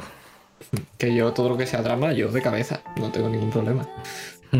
Entonces, ya sea de, de alguna de estas siete que hay, que hay un montón más, o, o alguna otra cosa, yo contentísimo. Además que. Yo, yo he disfrutado mucho esta partida, es decir, yo me lo paso muy bien. Sobre todo el final, me ha parecido. Y además que es- ha sido muy guay el final, por el simple hecho de que no he hecho nada. Es decir, yo reaccionaba a vosotros y vosotros hacíais de Claro. Master, que es al final lo que me gusta. Cuando los jugadores tienen incentiva, siempre, siempre me gusta. Pues menos mal, tío, que nos has dejado tener estos epílogos y que no hemos acabado en plan que nos ha pillado la policía y porque vivir un epílogo en la cárcel sí, es un poco decir, bueno, Efectivamente, no, no, o sea que puede ser muy dramático, pero, pero no habría pasado lo que ha pasado. Claro. Tenía Yo- clarísimo yo- que la policía no os iba a pillar o, o iba a pasar algo para esto. Es decir, en algún momento os pillará, eso está claro. Claro. Si sobrevivís. Yo- en, ese, en ese momento, eh, en el momento de la habitación, cuando Cometa ha matado a la niña, por eso le he dicho a Jack, eh, vámonos de aquí, que la policía está al caer. Porque he dicho, coño, como pase la policía, nos arreste y vamos a la cárcel, pues bueno. Tampoco habría ver, sido un mal final, pero no habría sido tan potente como el que hemos tenido. Sí, sí. Yo me iré a mi casa a matar a mi madre porque yo, yo me iba a ir a la cárcel, o sea, yo esperaba que viniese a por mí la policía, pero primero la quería dejar a la mujer muerta, que no estuviese ahí sufriendo a ver dónde está mi hija. O sea, me quería dejar los deberes hechos antes de irme a la cárcel. Yo, de hecho, pensaba que no iba a haber fin del mundo y que iba a acabar viniendo la policía. Sobredosis de morfina, vaya. Exacto. Y. Que no es la mujer. Pues sí, sí. Ahí estaba claro que los epílogos, si, si sobrevivías en el sentido del tiroteo, porque os podíais pegar a tiros y os partía la cabeza esta, esta señora, pero muy fuerte además. eh, pues si sobrevivías, claro, pues entonces. ah, epílogo chulo. Eh, Estoy en la cárcel y miro por los barrotes como la tormenta está girando y me mata. Tampoco. Tampoco. Mm. Tampoco. Ha sido, el final ha sido muy, muy potente. Pero lo guay, lo que me ha gustado ha sido que ha sido por vosotros al final, que es lo chulo, vaya. Sí, la, la improvisación es. Yo por lo menos, aunque prepare las partidas y me haga mis esquemas y tal, que tener jugadores que te improvisan y te... Muchas veces la trama que tienes pensada o preparada te, te le dan la vuelta, yo eso lo valoro muchísimo. O sea, me- es algo que me encanta. A John Balfour. Ah, nada más empezar. Bueno, pero eh, con el tiro que has pegado, no, no hubieras ni dado. Con el tiro que has, has disparado con la escopeta esa y no has hecho nada. No has hecho nada. No tú te has vacilado encima. Sí, estaba claro que, que yo no, no podía ni hacer daño a alguien. Pero, pero porque esa pistola no estaba hecha para mí. El contrapeso del revólver. No, no, en plan, porque mi personaje tampoco es Will, que iba tirando tiros. Mm. Mi personaje era muy útil en la parte de investigación, pero pues tenía más drama que fuera la psicóloga, la chica, la que ha hablado con la madre, la que le ha contado todo lo del vestido. Ujú. tal. Yo tenía que encontrar a la niña y yo mi papel lo cumplí en la sesión 1, yo ya me lucí lo suficiente, pero cuando había que pasar el revólver, mi personaje ha pasado el revólver. Ujú. Pues sí. Es todo muy bien. Pues, pues nada, no sé si queréis comentar alguna cosilla más, pero yo, en general, muy contento con la partida, muy contento sobre todo con el final, me ha gustado mucho. Ujú. He de decir que no es porque haya sido nuestro final, pero de todos los finales me gusta más este. De todos los que he visto. Eh, no es por meter beef a nadie, pero pasé un poquito en, en un canal, en, un- en la partida que yo vi, vi cómo pasaba eso. El tema de que os los pillaban todos al final y para mí fue un poco anticlimático. Entonces eh, yo dije, tenía claro que no iba, no iba así. Mejor, La mejor. opinión propia, ¿eh? No, no por texto, ¿eh? Es opinión propia. Me gusta más. Yo, yo lo, yo lo he preferido también, ¿eh? Pues genial. Todo el mundo contento entonces. Sí, señor.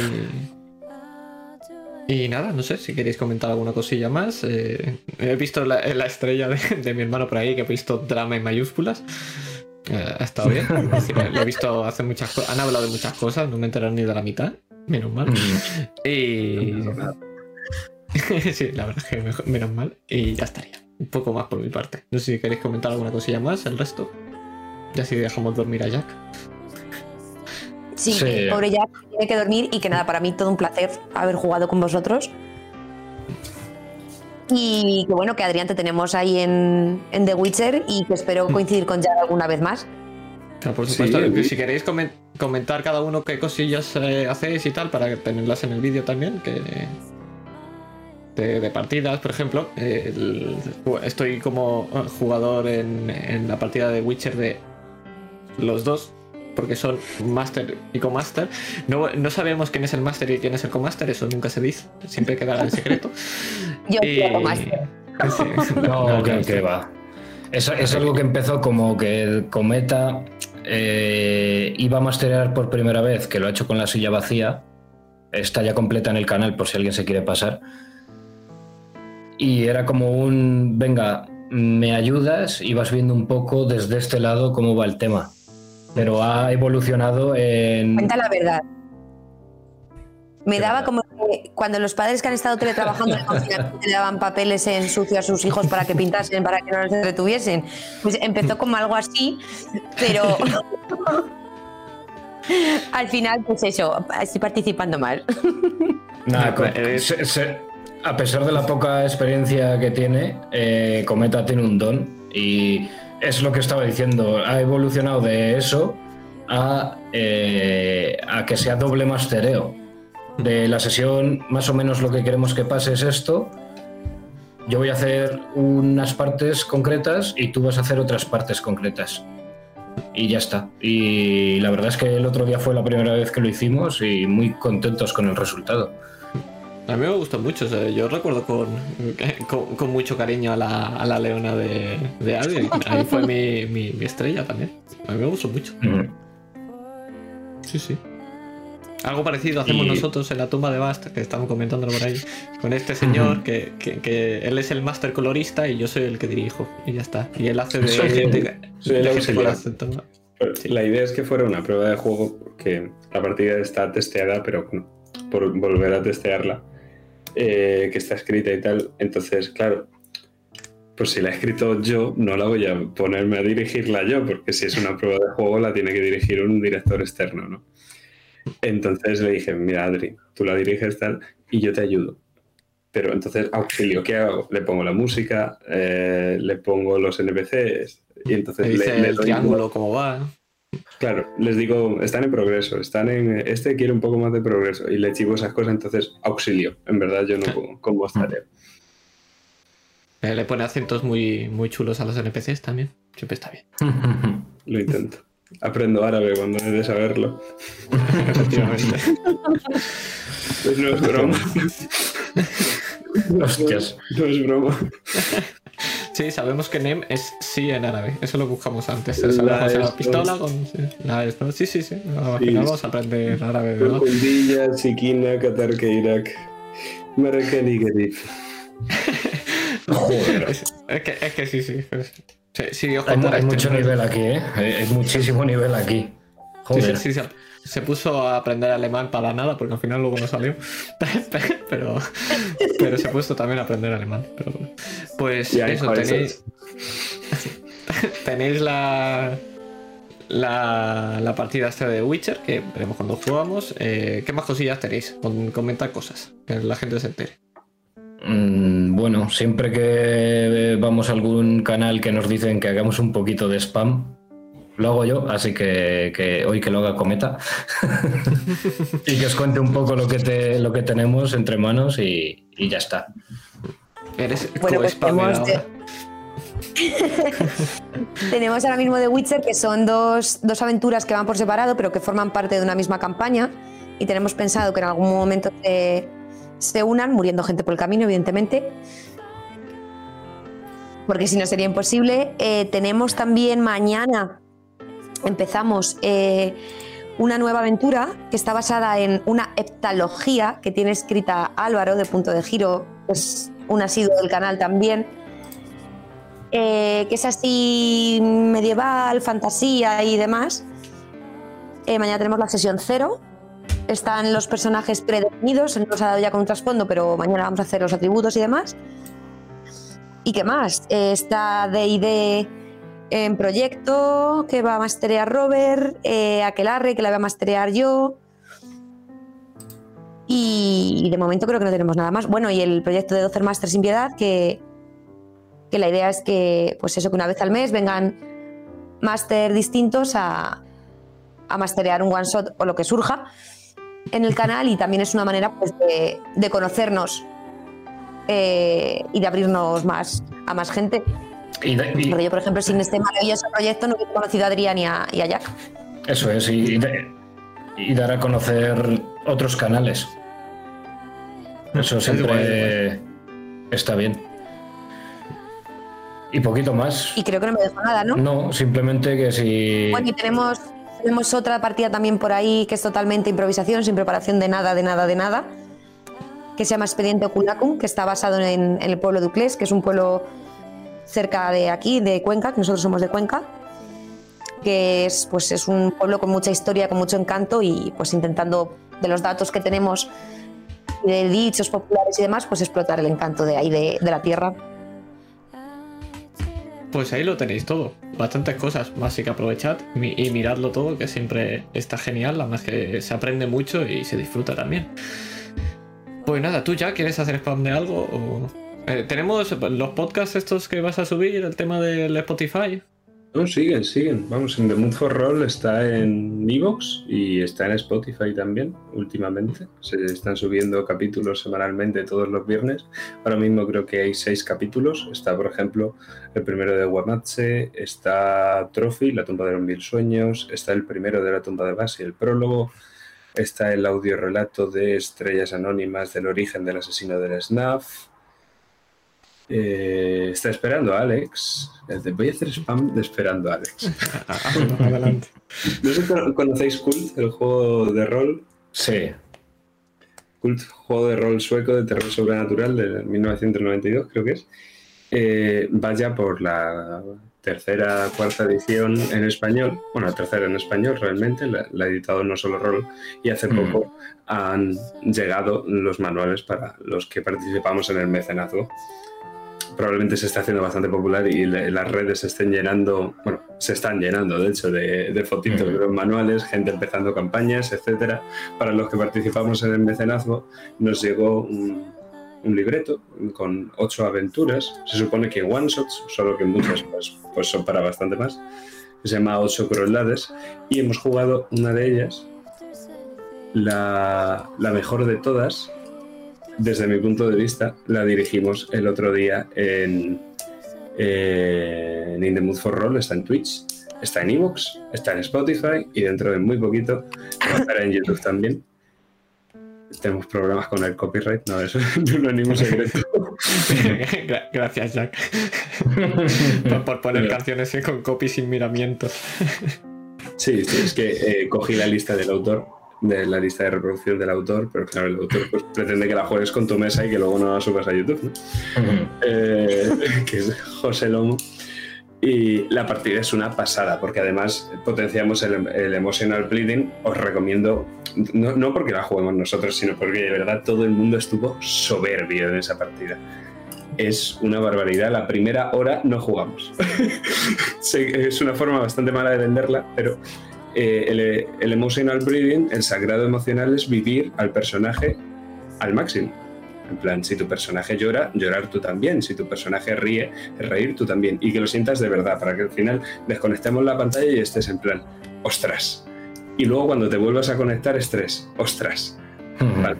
¿Cómo conseguimos eso? Pues copiándome un poquito de Something is Wrong Here, de la partida que se jugó en el canal de Víctor Romero, cada uno de nosotros contamos una pesadilla. Es una partida esta de terror sobrenatural y cada uno de nosotros, no los personajes, sino nosotros como jugadores, contamos una pesadilla recurrente que hemos tenido. Y todo esto sirve para meternos en el mood en el que la, música de una caja de música incesante y el, el, hecho de recordarnos nuestras propias pesadillas y saber que son recursos que van a aparecer en la partida, porque todos lo hemos pactado, que no haya línea roja ninguna, de hecho es una de... Jugamos, eh, concretamente fuimos Iván y yo, una de las escenas más duras que he visto en el rol en la vida. Fue impresionante realmente. Estuvo muy, muy chula. Sí, sin duda ninguna. Eso- ponerla eso por dos, fue- porque dura cinco horas, ponerla por dos, pero, pero escucharla, porque de, de verdad es muy guay. Yo me lo pasé estupendamente, fue genial. Y, y es lo que dice, ¿eh? se mete un montón, eh, lo vives muchísimo. guay. Es muy guay, muy guay. que fue enormemente dramático, de verdad. Yo estaba llevando, en mí a mí me costó más que a otra gente, pero yo solo, yo solo dirigía un NPC toda la sesión, que es Alex, la partida se llama Esperando a Alex. Entonces son unos amigos que se encuentran después de ocho años, amigos de la universidad, que sin saber nada del uno de los otros y sabiendo que su vida se ha convertido en una mierda después de haber salido de la universidad, se vuelven a reunir en la casa de verano donde siempre lo pasaban bien y donde lograban evadirse. Y allí se reúnen todos juntos a contar historias alrededor del fuego, esperando a Alex, que parece que no, no llega nunca, que es este amigo perdido, y mientras la partida funciona en la que hay flashbacks, que son recuerdos improvisados por parte de los- todos los jugadores, que duran un máximo de 5 minutos, y cada personaje tiene uno en cada acto. Entonces, Ostras. nos sumergimos en ese flashback y claro, todos los flashbacks son dramáticos. Todos contienen un drama, unos más pequeños, otros más grandes y así la partida va hasta el final. Y Qué guay. fue Y lo chulo. Y lo chulo de decir eran las conversaciones entre medio, porque claro, son historias que cuentas. Y luego reaccionas a esas historias. Entonces, lo natural que salió todo, yo. A mí me gustó un montón. Ahí fue mi estrella, Sí, sí, sí. por cierto. Pues hecho spam, eh, esperamos a que venga aquí el bueno de Robert también, antes de despedirnos. Sería feo. Creo que ya ha. Sería Creo feo. que ya llega. Sería feo. Sería feo. No, no hace que falta que corra. Pero sería feo decir adiós y Ya estoy aquí. Me iba a reventar la vejiga. no, bien, bien hecho. Antes de nada, ¿a quién hacemos? ¿Hay alguien aquí que conozcáis que hagamos raid? Porque no conozco a nadie de los. de la gente que hay por aquí. No sé si hay alguien. Y es que la gente así que sigo de que sea más rol y demás, ahora mismo no hay nadie emitiendo. Si no pongo. Hombre, son las dos y media de la madrugada. Ya. Habrá mucha gente en mi tienda ahora mismo. Poner el tabletop RPG, pues no parece que haya mucha gente por aquí. Madre mía, cómo me voy a dormir mañana en el coche. Madre mía.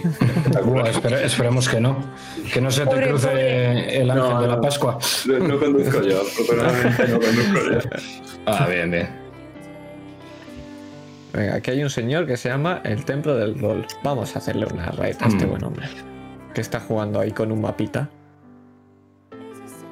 Es que me está llamando mucho la atención un mapa de al lado, pero ahora me parece feo no, no, dice, no dársela a él. Venga, va, pues vamos a este. vamos a ver. Eh, ¿Cómo era? ¿El templo o templo? Templo. El templo del. entendido. yo. Ah, pues templo. sorry. Templo. Aquí está. Hala, pues. Pues nada, mientras voy preparando esto. Pues nada, ¿queréis comentar alguna cosilla más? ¿Algo. algo así que queráis comentar? Por mi parte, todo bien. Pues, Por la mía también. pues nada más, hasta aquí la partida de hoy. Muchas gracias, muchas noches, bu- buenas noches, muchas noches, buenas noches a todos. Gracias a, a mis jugadores por, por estar aquí y, y por haber participado y, y haber hecho tan, tan chula esta, esta partida. Y nada, espero que nos vamos a ir viendo en según qué partidas y espero que se repita pronto alguna cosilla así, parecida. Pues nada, muy buenas noches a todos. Chao, chao. Adiós. Chao, chao.